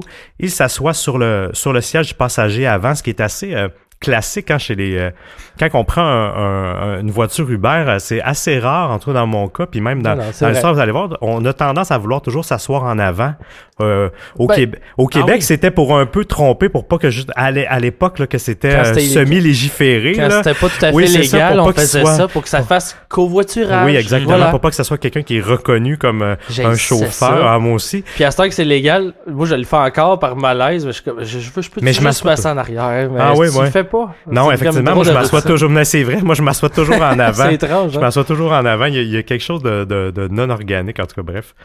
Mélène, il se dirige, euh, il voulait aller se diriger au centre-ville de Kalamazoo pour aller euh, récupérer sa voiture qu'il avait laissée euh, chez son ami la veille parce qu'il y avait eu quand même une soirée d'anniversaire assez arrosée. Il a bavardé un petit peu avec Dalton, notre chauffeur, des banalités, rien d'habituel. Après un certain moment, euh, lors, de la course. Euh, Dalton a reçu un appel téléphonique qui utilisait le, Bluetooth donc dans la voiture. Donc il entendait, euh, entendait la conversation qui se déroulait. Même s'il ne faisait pas vraiment attention, il n'a jamais pu déterminer si c'était une voix de femme, une voix d'homme ou d'adulte ou d'enfant, mais ça n'a pas duré longtemps. Cet appel-là a été vraiment important. Il y a vraiment, c'est à ce moment-là que tout a changé dans l'attitude de Jason Dalton. Jason s'est mis à appuyer sur euh, la pédale de l'accélérateur et a accéléré à toute vitesse sans rien annoncer à, à Mellon qui était son passager.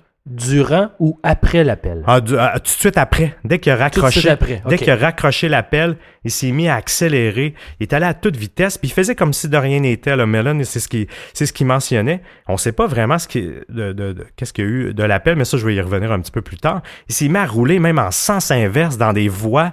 Euh, c'était assez particulier. Là, il, commençait à avoir peur. À un moment, Mellon commençait à avoir peur de, de toute évidence. À un moment donné, il a accroché un Ford Taurus en se tassant, donc il y a eu une collision. Mais il a rien, il a fait comme si de rien n'était. Il continuait sa route sans rien fait. Là, Mellon lui dit, mec, tu as frappé une voiture. Tu viens de frapper une voiture. Puis Dalton qui lui répond tout calmement, je n'ai rien frappé. Puis il continue à accélérer. Et là, Mellon lui dit, bullshit. Puis il lui supplie, supplie d'arrêter, d'arrêter la voiture parce qu'il veut sortir de là. Puis je peux comprendre, t'as un chauffeur Uber, t'as quelqu'un que tu connais pas, il se met à accélérer tout d'un coup, il fonce dans une voiture. Euh, Dalton s'arrête pas. Il traverse d'autres intersections. Il fait des embardées à plusieurs reprises. Il, navigue d'une voie à l'autre en sens inverse et tout ça. À l'arrière de la voiture, je vous rappelle que le chien Mia est là. Là, elle, elle a peur aussi, là, je veux dire, euh, ressent quand même les émotions, ça doit aller vite. Elle s'est couchée au sol, elle s'est cachée. Pendant ce temps-là, Dalton fait comme si de rien n'était. Et là, Mellon le supplie, s'il te plaît, laisse-moi sortir, s'il te plaît, laisse-moi sortir, Dalton lui répond Eh bien, tu n'as pas besoin d'aller faire un tour chez ta copine pour aller euh, justement récupérer ta voiture. Plus maintenant, laisse-moi sortir, laisse-moi sortir. Dalton refusait de s'arrêter. À ce moment-là, il avait passé la bonne rue euh, où tourner pour aller euh, pour aller justement l'amener à destination. Mais là, il commençait à, nommer d'autres maisons, juste, juste pour le faire arrêter parce qu'il il avait peur. Il voulait juste se sauver de la voiture. Il lui pointe plusieurs, plusieurs maisons. Il, il ne ralentit pas à un moment donné. Euh, Dalton appuie sur les freins euh, sur, euh, sur le Iro- Iroquois Trail. Il appuie sur les, sur les freins. Puis là, il demande à Mellon, mais il habite où ton ami? Justement, le Mellon profite de l'occasion. Une fraction de seconde, ça doit tellement se passer vite. Il ouvre la portière et se jette en dehors de la voiture. Et lui donne une évaluation à une étoile. Oui, oui, non, effectivement. Sur ça, on y reviendra.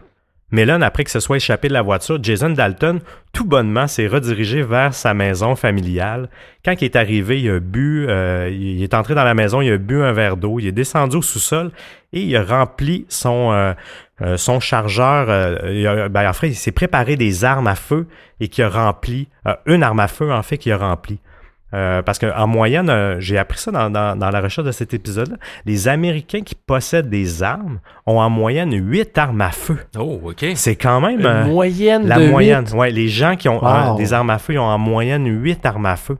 C'est incroyable quand même. C'est On pas tous des pas de tueurs. 3, là. 4, là. mais c'est euh, mais c'est c'est une vraie passion là, si on peut dire ça. C'est euh, Ouais, ben pour, euh, pour un chasseur, euh, en fait, Ouais, oui, c'est pas ça. normal, c'est pas ça. anormal parce que évidemment si, t'es- si tu prends ça au sérieux puis que tu fais une chasse Oui, euh, oui, oui. Ouais, un peu c'est plus sérieuse, euh, c'est sûr que tu vas avoir plus qu'une qu'une arme à feu. Ouais, Ben, exact. Mais le chiffre surprend quand même. Mais d'ailleurs, Émile, hein, euh, t'as des guitares ici, je, je joue de la guitare aussi. Hein, Je on, joue de la guitare. on achète une première guitare, on apprend avec celle-là, on achète une deuxième, puis c'est pas rare qu'on en achète trois, quatre, cinq. Exactement. Des fois, on va revendre les vieilles, des fois, on va les garder. Fait que, c'est ça. c'est- Non, c'est- effectivement. Chacun sa passion. On achète à plusieurs. euh, surtout en vieillissant, on a Mhm. plus d'argent. Oui, ben donc, oui, on ben oui. peut se permettre un peu d'élargir notre passion. C'est juste que dommage que les Américains, leur passion, c'est les armes à feu. Ben, c'est parce qu'on les catégorise, puis c'est vrai que la majorité des, des, des, j'imagine, des propriétaires d'armes à feu, c'est pas, c'est pas des gens violents, tu sais. Mais C'est bon, ça. ça, c'est un, Ouais, c'est un autre. qu'ils ont, qu'ils ont 8 fusils de poing, là, c'est un autre. c'est Oui, autre ben non, en fait, hein. j'ai pas le détail, mais c'est huit armes à feu. Mais oui, t'as Oui, raison, oui. c'est vrai qu'il y a une C'est nuance a une quand même entre une c'est carabine de chasse. Puis un et, AK-47. euh, Oui, c'est ça. Un Effectivement. Uzi, là, ouais. Effectivement. Il change ses chargeurs, euh, il quitte la maison, il portait un semi-automatique euh, Glock euh, 9 mm qui était complètement chargé et il y Wow. avait un gilet. Il y a même Ça, c'est pas pour de la chasse. Non, Non, non, non, non, effectivement. non, non, non. Ben, il possédait, là. Et il, a mis même un gilet pare-balles sous, sa- sous sa veste. là. Wow, OK. Dylan Blackburn, un étudiant de 18 ans qui vit, lui, plus un petit peu plus au nord-est de Kalamazoo, dans un euh, des appartements de ville qui sont situés près du centre-ville. Il avait passé, lui aussi, une belle journée à l'extérieur jusqu'à sa- jusqu'à ce que ça. Il avait passé aussi une belle journée à l'extérieur ce beau samedi jusqu'à ce que sa petite amie Macy lui envoie un message texte lui demandant si elle voulait venir, euh, ben, si lui voulait venir chez elle. Donc lui, il accepte un petit peu après 17 heures et elle lui commande un chauffeur Uber, c'est une bonne blonde, elle commande un chauffeur Uber pour lui. Par erreur, par contre, Macy a rentré l'adresse du bureau administratif euh, qui gère l'ensemble des blocs appartements au lieu de ah. vraiment donner l'adresse euh, du, euh, du bloc en tant que tel, ce qui ne sont pas très éloignés l'un de l'autre, mais quand même. Et après un moment, justement, ben, je veux dire ça, elle s'en est rendu compte un petit peu par la suite. Et Dalton vient à l'appeler. Hey, je suis perdu, pouvez-vous m'aider? Elle lui envoyait, elle, lui proposait de lui envoyer les indications par texto pour être certain de, lui indiquer le chemin, mais c'était pas très loin. Et après ça, elle n'a eu aucune nouvelle de lui pendant dix minutes. Là, elle lui renvoie plusieurs textos par la suite. Est-ce que, OK, est-ce que tu as trouvé ou es-tu encore perdu? Aucune réponse de la part de Dalton sur euh, les, textos de Messi, qui est le dernier appel euh, qu'il a reçu de Uber.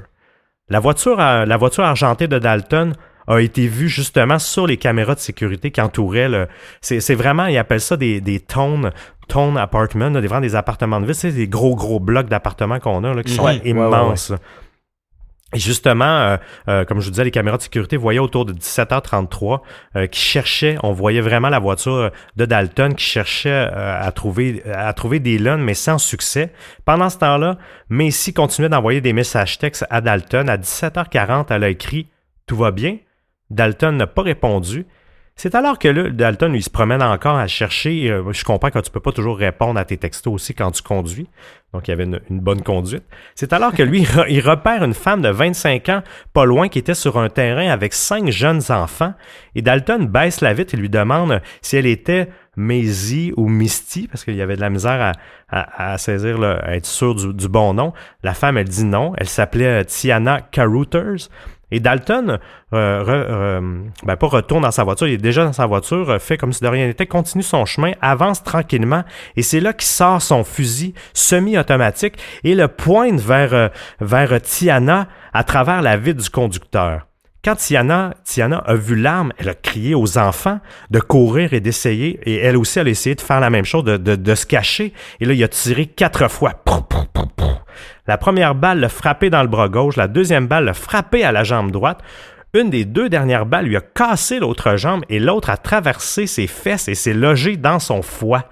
C'est incroyable. Wow. Hmm, et Dalton s'enfuit à toute vitesse parce qu'il a comme réalisé quand même ce qu'il faisait. Il vient quand même tirer quatre fois. oui, ça. On comprend son move. Effectivement.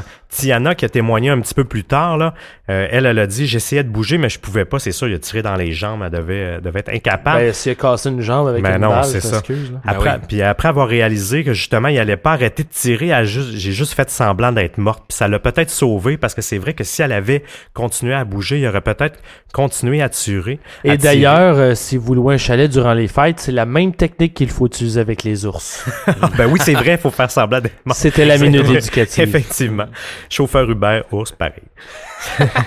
certains coups, euh, certains coups que, que, que tiré Dalton ont été manqués, heureusement. Il y a eu sept balles qui sont entrées dans la maison juste en arrière d'elle. Quatre d'entre elles ont traversé le mur, ont été arrêtées par un bordel qui était dans le placard, pas un bordel avec des, des, prostituées. là, C'était ma question. un fouillis. Un, fouillis, exactement. Arrêté par un bordel, c'est quand même très drôle. Qui était dans un placard à quelques mètres où trois ados jouaient à NBA 2015. Donc le drame aurait pu euh, créer d'autres d'autres leur partie. Et heureusement, il n'y a aucun enfant qui était oui aussi. ok, je vais arrêter de faire des jokes, c'est malaisant.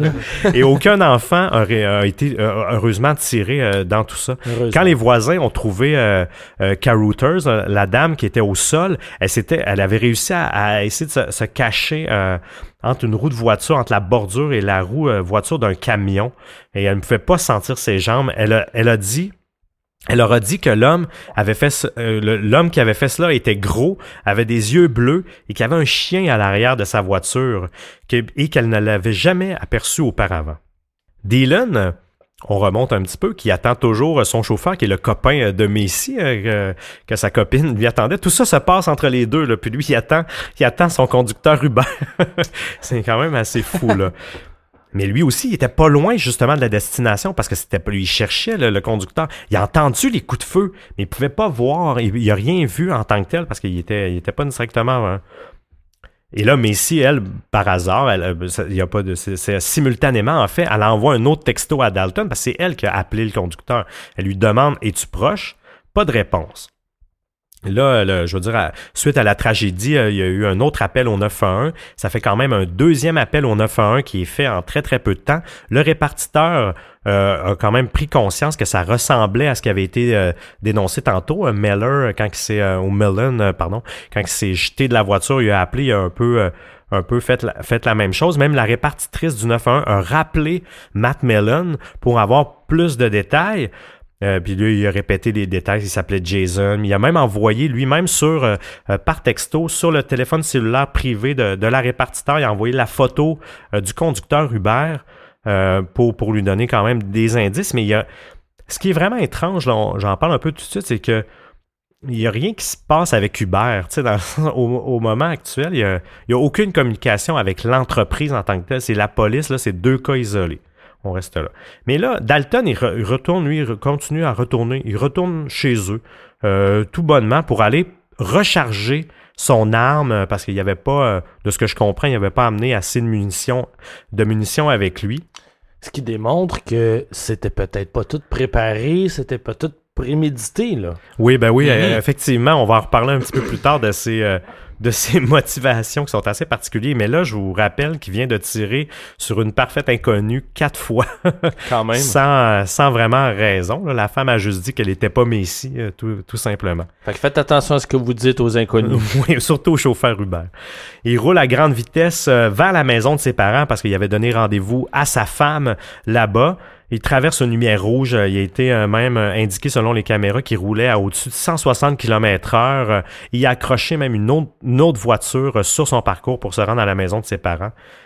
Et même, il y a quelque chose qui allait pas avec l'application Uber, parce que même s'il a jamais pris euh, Messi, ben, ou, son chum, durant la course, elle a été facturée 7,31. Ah oui. comme s'il l'avait ramassé à l'appartement. Comme s'il avait appartement. c'est comme, il appelle ça une course fantôme. Elle a été remboursée, bien sûr. Ah, je comprends. L'application détecte que ben, elle a passé devant l'adresse. Donc, automatiquement, ça active la course. Et donc, le client est facturé pour avoir tourné autour du bloc. Mais c'est un vrai bug parce qu'il y, y, a eu plusieurs anomalies même durant la soirée avec l'application. Rendu chez, ses parents, euh, Dalton a caché le, Chevy Equinox endommagé dans le garage.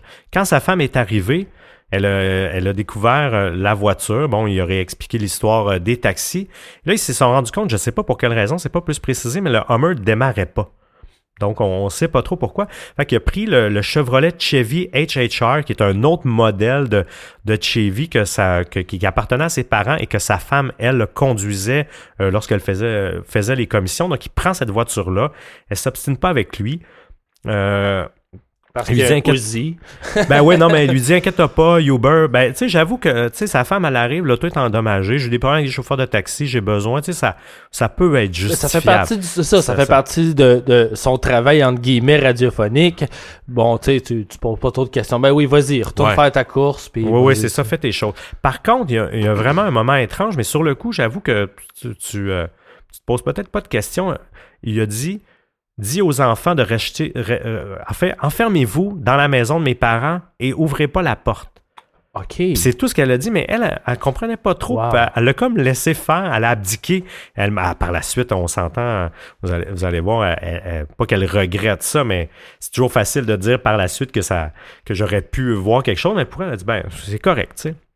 18h09, près de 30 minutes après que, que Dalton a, tiré sur euh, quelqu'un qui était supposé être euh, Messi et qui l'a laissé pour morte, il a rappelé la vraie Messi.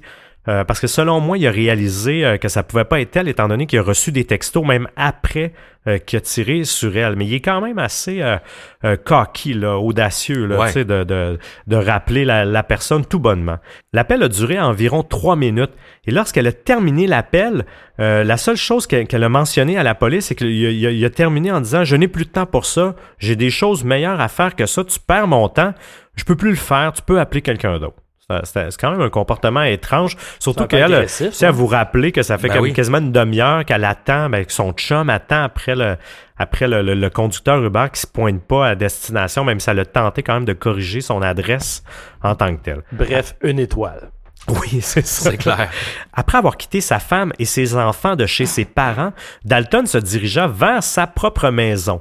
Vers 19h, euh, la fille de, de, son voisin a vu la, la, la, voiture arriver dans la rue parce qu'il habitait vraiment dans un, euh, pour vous préciser, dans un rond-point qui était très très peu habité. Là, souvent, on, on voit des ronds-points, il y a quelques maisons seulement. Lui, il habitait dans ce dans ce genre de rond-point-là. Donc, il y avait très très peu de voisins. Elle a vu quand même, par hasard, euh, la voiture arriver. Il y avait vraiment un drôle de comportement. Il roulait très très lentement euh, au, devant chez lui, euh, devant chez lui au rond-point, ce qui est quand même un peu particulier. Après ça, il s'est mis à accélérer pendant 30 secondes, puis après ça, il s'est retourné pour se stationner chez eux. Il y avait beaucoup de moments d'hésitation, en fait, entre ses mouvements. Il a laissé la voiture allumée pendant 5 minutes, il est rentré à l'intérieur, il a laissé la voiture allumée euh, 5 minutes. Il, et même la police revient euh, sur les faits. Il, avait, il a laissé son, son Glock 9 mm qu'il avait utilisé pour tirer, tirer Macy. Il l'a laissé sur le comptoir, euh, en fait pas sur le comptoir, mais sur son établi. Il a pris une autre arme qu'il a mis dans sa poche. C'est un, moi je suis pas un connaisseur, mais c'est un Walter P99 9 mm semi-automatique, donc encore des armes. Euh, on s'entend que je crois que c'est pas utile pour la chasse. Une arme à la James Bond, ça. Ben, déjà du semi-automatique, c'est pas ben, pour la chasse. C'est ça, ben, moi je suis pas, je suis pas connaisseur, donc je, je peux pas répondre, mais c'est ce que je pensais. Ben, c'est ça, c'est un gun. Oui, c'est vraiment un fusil. Là. Il avait encore besoin d'une arme qui marchait parce qu'il n'avait pas fini sa mission. Donc, mais là, et là, il se remet, il se remet comme conducteur Uber disponible encore une fois. Pour, c'est, c'est, c'est ça qui est vraiment particulier. Hein. Il tue des gens, il pas de problème. On revient, on revient comme conducteur. À 20h02, il ramasse un certain Keith Black euh, qui euh, qui, euh, qui, habite près du campus euh, dans l'ouest du Michigan. Il l'a amené au centre-ville. Black s'est assis sur le siège du passager, comme on parlait à l'habitude. Il lui a parlé doucement, sans, sans, sans conflit. Tout s'est bien passé. Il y a un autre passager aussi qui est embarqué avec Dalton euh, dans la même soirée, en début de soirée. Même il disait que ce témoin-là, il disait que Dalton chantait à la radio. Tout était, tout était beau. Il n'y avait aucun problème. À 21 heures, Dalton euh, s'arrête pour manger un repas au Fairfield Inn, qui est à côté du Cracker Barrel. Je ne sais pas si vous connaissez cette chaîne américaine qui est quand même bonne et grasse. Ici, euh, c'est juste du fromage. oui, oui c'est vrai.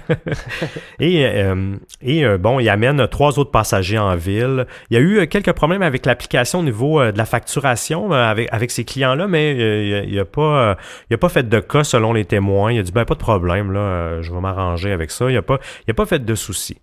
Tyler Smith, 17 ans.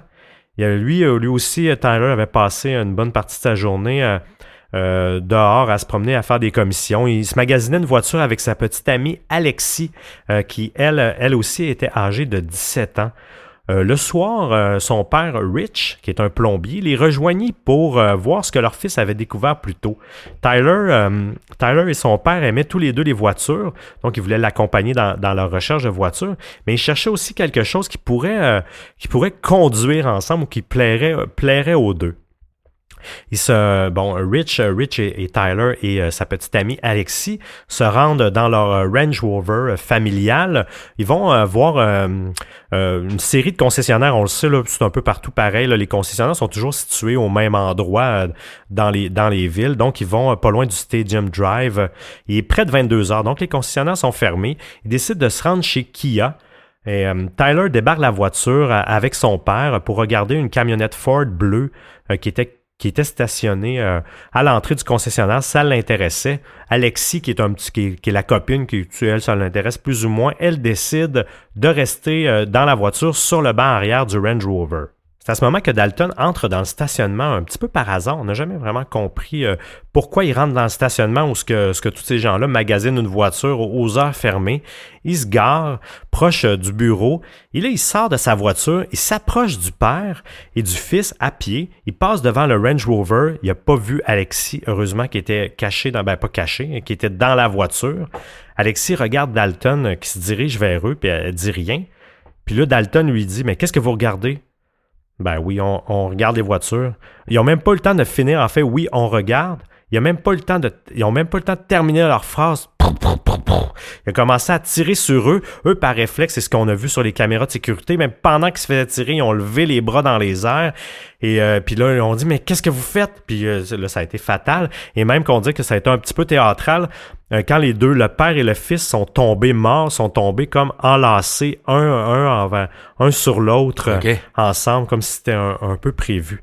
C'est vraiment assez particulier. Là, Alexis, elle qui est témoin de la, copine qui est dans la voiture, qui entend ça, qui voit ça, son père puis son, son chum qui se font tirer à bout portant, elle se cache, elle se cache dans la voiture. Et là, c'est à ce moment-là que Dalton essaie d'ouvrir la BMW. Il y avait une BMW aussi pas loin. Essaie d'ouvrir la BMW noire euh, qui était à côté des cadavres, mais était fermée à clé. Donc, il n'a pas pu, euh, il a pas pu l'essayer parce qu'il nous revient plus tard, une fois qu'il a été, euh, vous comprenez, qu'il a été arrêté. Il disait que cette motivation-là, que c'est la B, il y avait, Uber lui disait d'aller conduire cette BMW noire. Là. On s'entend là, c'est un on a une maladie mentale ah officiellement. C'est vraiment, assez, c'est vraiment assez particulier. justement là, Alexis elle avait pas le, elle avait pas son cellulaire, elle avait laissé euh, à Tyler son chum. Ce qu'elle a fait, elle s'est, dépêchée, elle est sortie de la voiture, elle est allée récupérer le cellulaire de son chum qui était mort. Elle l'a repris, elle est retournée dans le Range Rover. Elle a appelé le 911 euh, pour euh, dénoncer tout ça à 22h08. Et elle, heureusement, elle a elle a épargnée parce que Dalton est reparti sur son chemin après avoir tué, tué deux personnes tout bonnement. Un peu après 22 heures, euh, un groupe de, femmes qui avaient assisté à un spectacle d'acrobatie chinoise sur le campus universitaire pas loin sont revenus au Cracker Barrel où ce qui s'était donné comme point de rendez-vous euh, pour, euh, pour se mettre ensemble pour leur voiture se sont reséparés en deux groupes. C'est à ce moment-là que Dalton était dans le stationnement par hasard. Il est venu vers eux encore une fois à pied. Et euh, une des femmes de, la voiture, il a demandé, euh, lui a demandé si elle pouvait lui donner un dollar pour sauver, pour rendre l'Amérique plus belle. ça c'est vraiment bizarre. Tout ben ça se passe dans un court laps de temps.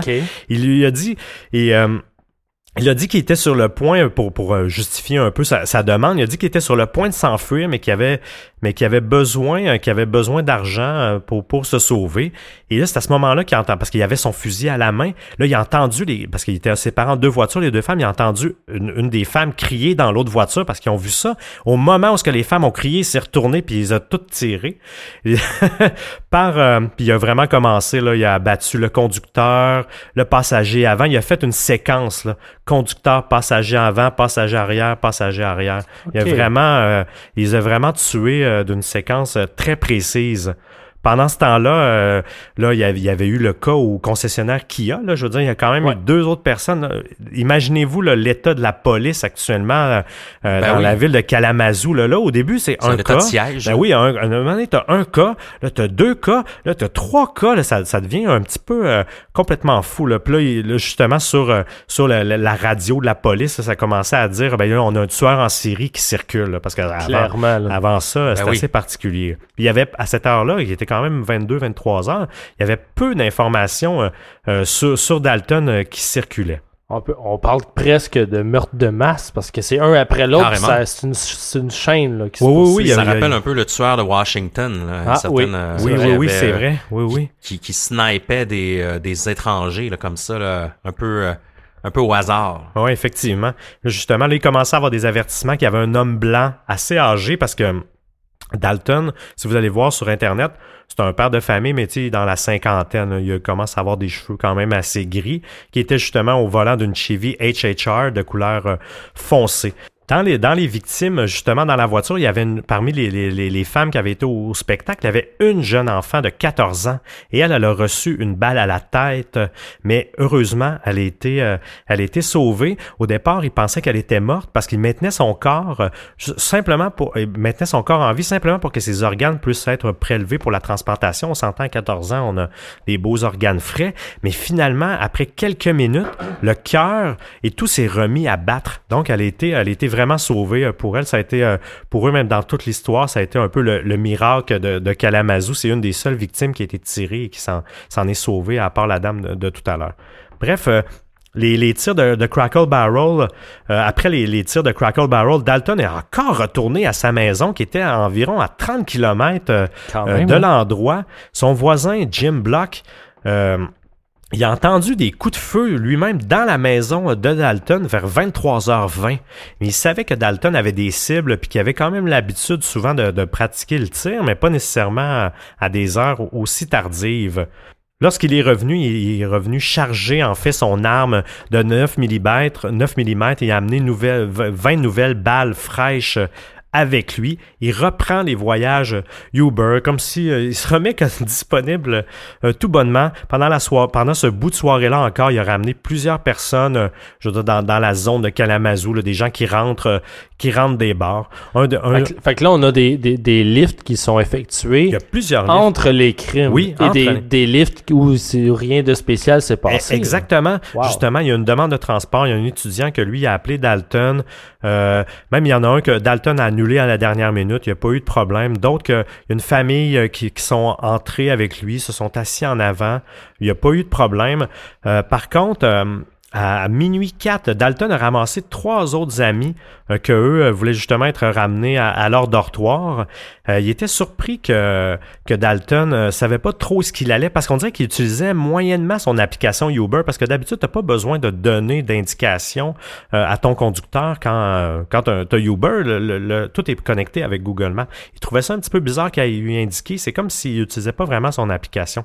Il y a un autre étudiant qui qui est rentré aussi, euh, qui, a fait un appel qui terminait sa soirée. Euh, avec sa femme et, sa belle famille. Il était près de la maison, mais il avait quand même envie de, de prendre un Uber. Ils ont quand même entendu qu'il y avait un tireur actif en liberté. Donc, pour eux, d'utiliser Uber, c'était une, une, Un gamble. Un, ouais, ben oui, un gamble, mais en même temps, c'était sécuritaire pour eux de pas... Parce que je suis pas sûr qu'à ce moment-là, que c'était nécessairement dit partout que c'était un conducteur Uber euh, qui était là. Fait que pour eux, c'était c'était quand même plus prudent, même s'il était proche de la maison. C'est Jason qui a eu l'appel avec son... Euh, avec son euh, avec son application. Il arrive, il était à cinq minutes à cinq minutes de là. Ils ont rien fait, ils ont pas plutôt euh, ils ont pas fait, fait, de cas de tout ça. Derek s'est retrouvé vraiment à côté de, Dalton. Son beau-père est en arrière de lui avec sa femme, la femme de son beau-père. Et avant que le voyage commence, Cherry a dit quand même à son ami euh, ne dis rien. parce que justement, elle pensait peut-être que ça pouvait être le tireur en tant que tel. Finalement, euh, cette course-là s'est bien passée. Jason a eu plusieurs autres appels durant la soirée, euh, ben, durant la fin, fin de soirée, qui se sont bien passés. Euh, on s'entend, c'est un samedi soir, il y a beaucoup, beaucoup d'actions au centre-ville de Kalamazoo. Finalement, ben, la police a réussi à, le coincer en interceptant un peu les appels des gens et les témoignages. Il n'a jamais résisté à son arrestation. Il y a même, même que la police était un peu déçue, euh, ce que j'ai lu, qu'ils ne résistent pas à l'arrestation pour eux. Ça aurait comme mis une, Un peu de challenge. Oui, un peu de challenge. Pour eux, c'était comme un peu trop facile d'arrêter quelqu'un qui a, qui a tué euh, six, personnes, ben quand même. Là. Euh, donc, euh, et c'est ça. Il était, euh, il était arrêté. Il était, ben, il est, il est toujours pas condamné. En fait, le procès le procès n'a pas encore eu lieu. Ben, il y a eu euh, la déposition et tout ça. Il est même allé en appel en juin 2017. La date de procès va être annoncée plus tard. Donc, il n'y a pas encore de... C'est encore en cours. Oui, exactement. Lui-même a intenté une poursuite euh, une poursuite à Uber un mois après son arrestation. What? Justement, et euh, pour parce ah que pour lui c'était, mais ça a pas ça a pas passé, ça a pas été plus loin que que la que la demande de poursuite. Il accusait justement que tout ce qui est arrivé c'est de la faute à Uber, ben qui n'ont pas donné son bonus à Noël, oh boy. Euh, qui est obligé de travailler, de, de, de travailler sans arrêt. Mais c'est incohérent. Uber, tu travailles bien quand tu veux. Là, il y a, y a personne de chez Uber qui t'oblige, ben qui t'oblige à travailler. Donc toute cette cet argument là tenait pas la, tenait pas la route. Il était évalué psychologiquement apte à subir son procès. Il a inventé toutes sortes d'histoires. Sa femme a divorcé deux semaines après son arrestation. Hein. Ça a oh été automatique. Ben, ils ont quitté la maison, elle a tout déménagé, puis j'ai pas eu de nouvelles, mais ils ben, ont quitté euh, tu, dis c'est sûr, mais c'est pas dans tous les cas. Il y a des cas où les femmes vont croire leur mari dans leur histoire, puis ils vont les suivre. Ou même s'ils ils savent qu'il a vraiment tué, ils vont les suivre dans ces durs moments-là, entre guillemets. Non, effectivement. Donc, lui, puis l'Internet est venu en feu, hein, parce que quand on n'a pas de réponse, il n'y a jamais eu mm-hmm. d'explication précise. On n'a pas ses motifs? ben, Dalton en a dit, mais ils sont jamais clairs. Lui, en fait, ce qu'il dit, c'est que l'application Uber, c'est ça qui est particulier, lui envoyait des messages. il voyait comme le, le logo de Uber qui s'est transformé, qui est venu en rouge, comme un appel, comme euh, les communistes, euh, les Russes lui envoyaient un message. Un retour de la maladie Ah, mentale. c'était hein? vraiment, oui, moi, je, je, il y a pas de, il y a pas de conclusion là-dessus, mais c'est certain qu'il a, pété un plomb, le gars, là. Espérons que le, la le maladie nous mentale, en là. dise plus. là. Ouais. Ouais, effectivement, parce C'est un qu'il peu disait comme s'il voyait que l'application Uber était possédée ou Ben, quelque chose mais comme ça. c'était vraiment ça tout le temps. Il disait que c'était ça. L'histoire tantôt du concessionnaire Kia et la BMW, il a dit par la suite que c'était vraiment l'application Uber qui a dit d'aller vers cette BMW là noire. Notamment David Berkowitz, le tueur en série euh, assez célèbre, qui était, lui disait que euh, les meurtres avaient été motivés, du moins euh, poussés par le chien du voisin qui lui parlait, genre qui était démoniaque, puis qui lui disait de tuer. Donc là, dans ce cas-ci, c'est une application web, mais Oui. on a la même espèce de... oui, la twist qui est là. Ouais, ouais, exactement. Là, là on parle de... euh, on parle de schizophrénie. Oui, c'est hein, limite ça, Clairement, oui, schizophrénie. Dans ce cas-ci, c'est un chien. Dans l'autre cas, on parle d'une application Uber, mais c'est la même chose. Mais je pense aussi au film, le célèbre succès L'Enragé. Oui, oui, qui oui. pète un plomb puis qui se met Oui. à tuer tout le monde sur sa route pour aucune maudite raison à part qu'il est en colère. Mais c'est un peu ça. Exactement. hein. Même dans les théories, là, on- je vais conclure là-dessus. Là, il y a les Illuminati étaient responsables, George Bush, euh, euh, même euh, notre président actuel, euh, ben, le, pas notre président, là, mais le, le président Trump. euh, euh, tout le monde y est passé euh, dans, dans les dans les coupables de cette histoire-là, mais on n'a jamais eu vraiment le, le vrai fondement de l'histoire, à part le fait que c'était de la faute à Uber. Et la poursuite était de 10 millions, mais ça n'a pas, ça n'a pas. Wow. eu. Ben, c'est quand même triste parce qu'il y a des, il y a des Ben oui, victimes réelles Ben oui, là-dedans. Ben, oui, c'est incroyable. C'est c'est pas un cas qui a été énormément médiatisé Non, pas du ici, tout. du moins Non, au, mais au même aux. États-Unis, pas tant que J'en ai presque pas entendu parler, moi, ici, là, à part, euh, étant donné qu'on faisait des recherches pour Distorsion, Ouais. c'est, on l'avait vu passer, mais sinon, euh, c'est peut-être pas, euh, c'est pas quelque chose qui a fait énormément de vagues, là, du moins. Je pense que les gens de Uber ont fait en sorte que, aussi, que, Oui. que ça ne ressorte pas, là. C'est à ça que j'ai pensé. Ça, hein, c'est ça que j'ai pensé aussi. C'est pas une euh, très bonne publicité, surtout qu'ici on avait d'autres débats. Les médias ont dû se concentrer sur les débats qu'on avait avec les, les, les conflits avec les taxis, mais il reste que moi c'est la première fois que j'entends cette histoire-là. Je l'avais jamais même pas vu passer. Non, ça a été très très peu médiatisé et même là, c'est ça, il n'y a pas de nouvelles nouvelles. Ça a seulement sorti On est lorsque c'est arrivé. Exactement. Ça va être euh, parfait pour votre rétrospective. Veut si, a on a du, si on a du nouveau d'ici là, sinon un bilan de la saison 3. Ben, merci beaucoup, Seb, pour cette, euh, pour cette histoire. plaisir. Euh, Plaisir, une belle, une belle histoire qui nous de donne pas- Noël. que- oui, qui nous, qui nous donne pas envie de, de, de, de prendre Uber, euh, du moins, pour euh, revenir de nos, de nos parties des fêtes. Moi je pensais que j'allais revenir chez nous en Uber. Je commence à douter là. Tu vas prendre l'autobus, Je finalement. pense que je vais prendre l'autobus. Merci beaucoup, Simon oui, aussi, merci à toi. Hey, merci à vous autres. de ta collaboration. Euh, en fait, Ars Moriendi, ça revient quand, encore une fois? là? On revient le 17 janvier en onde, donc sur vos applications le, 10 euh, le 18 janvier, donc le lendemain. Euh, on vous a préparé 13 épisodes pour la prochaine Wow. saison. En plus, on va avoir une euh, je l'ai déjà annoncé sur la page, il va y avoir des témoignages. J'ai préparé quelques entrevues avec des personnes. Oui, exactement, avec des personnes qui ont vécu l'horreur à diverses fa- de diverses façons, soit par des tragédies, soit professionnellement, ce qui est un peu euh, on- souvent c'est des, des métiers qu'on qu'on- qu'on néglige, qu'on met de côté, qu'on pense ouais. pas régulièrement. Euh, on est en train de préparer quelque chose, Distorsion et moi-même. euh, Oui. Pour ces bonus-là, hein, là, tout le monde sait un peu de quoi on parle, mais c'est la, aujourd'hui la première fois qu'on en parle ensemble, donc j'en dis pas plus. Hein, c'est le fun, le mystère, c'est le fun, Mhm. l'engouement, donc on en reparle en 2018, on va voir. Ça risque fort de ne pas être notre dernière collabo. Oh Non. que non. Euh, vous allez voir en 2018. Et sur ça aussi, hein, je vous relance. Parce que dès coup que c'est dit et que c'est enregistré, que le public l'a entendu, il n'y a aucun moyen de revenir en arrière. Je trouve qu'on traîne de la part avec notre show live. Notre là, là, spectacle, oui. C'est vrai. Là, il est temps qu'on fasse notre spectacle en direct devant le public. Et je le sais que le public a hâte de nous rencontrer humblement, mais n'empêche, Oui. on le veut ce show-là, autant nous que Oui. vous à la maison.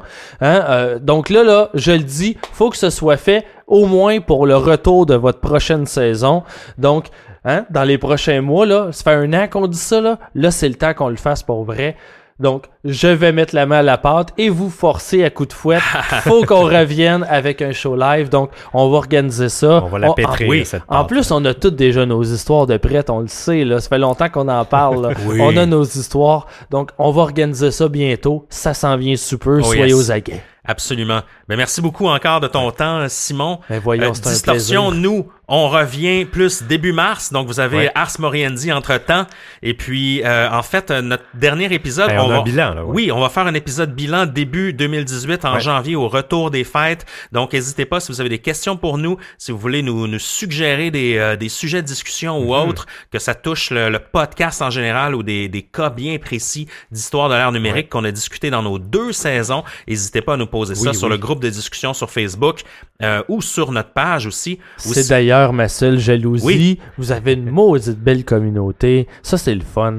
C'est vrai. Je vois pas comment je pourrais présenter ça avec Ars Moriendi parce qu'on parle d'une époque et il y a tellement longtemps. Les enquêtes sont finies depuis des centaines d'années des fois là. Donc il y a aucune raison que je fasse ça. Mais dans votre propos, dans votre mandat, votre communauté fait tout son sens et c'est vraiment intéressant. Votre groupe, je l'aime. Puis tout le monde est le fun. On a souvent, souvent on part des groupes puis finalement on est déçu de la réaction du public. Dans votre cas, c'est pas ça. Vous avez un public de feu. Vous êtes, c'est tellement le fun les conversations qui se trouvent sur Ouais, votre vraiment, groupe. vraiment. Si vous Oui. n'êtes pas encore sur le groupe là, ajoutez le groupe Distorsion, partagez vos opinions, partagez vos théories. C'est vraiment une belle communauté et il y en a très peu des comme ça au niveau criminel. C'est vraiment intéressant. Pour vrai, je suis très jaloux de votre communauté. Et Simon, euh, il prend part parfois aux discussions. Ben oui, de temps en temps, de absolument, temps en oui. temps. Exactement. Donc, merci encore tout le monde pour votre support Oui. pour cette euh, saison 2. On vous revient euh, 2018. Et pourquoi pas laisser le mot de la fin à Simon ce soir? Ben pour le mot de la fin, on va se le dire, hein, je vous l'ai dit déjà, euh, je, on m'appelle Monsieur Noël. Chaque gang a son Monsieur Noël.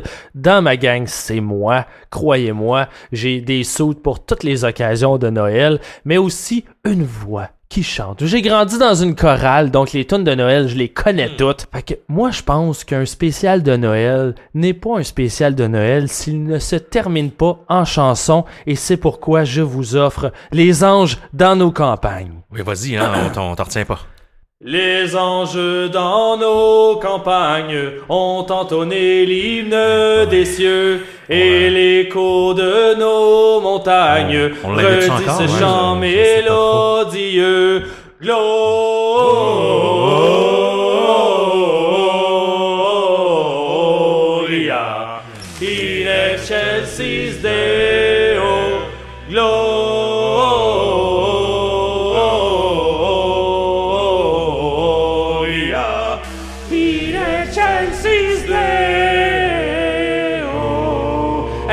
Juste 14 couplets. Berger pour qui cette fête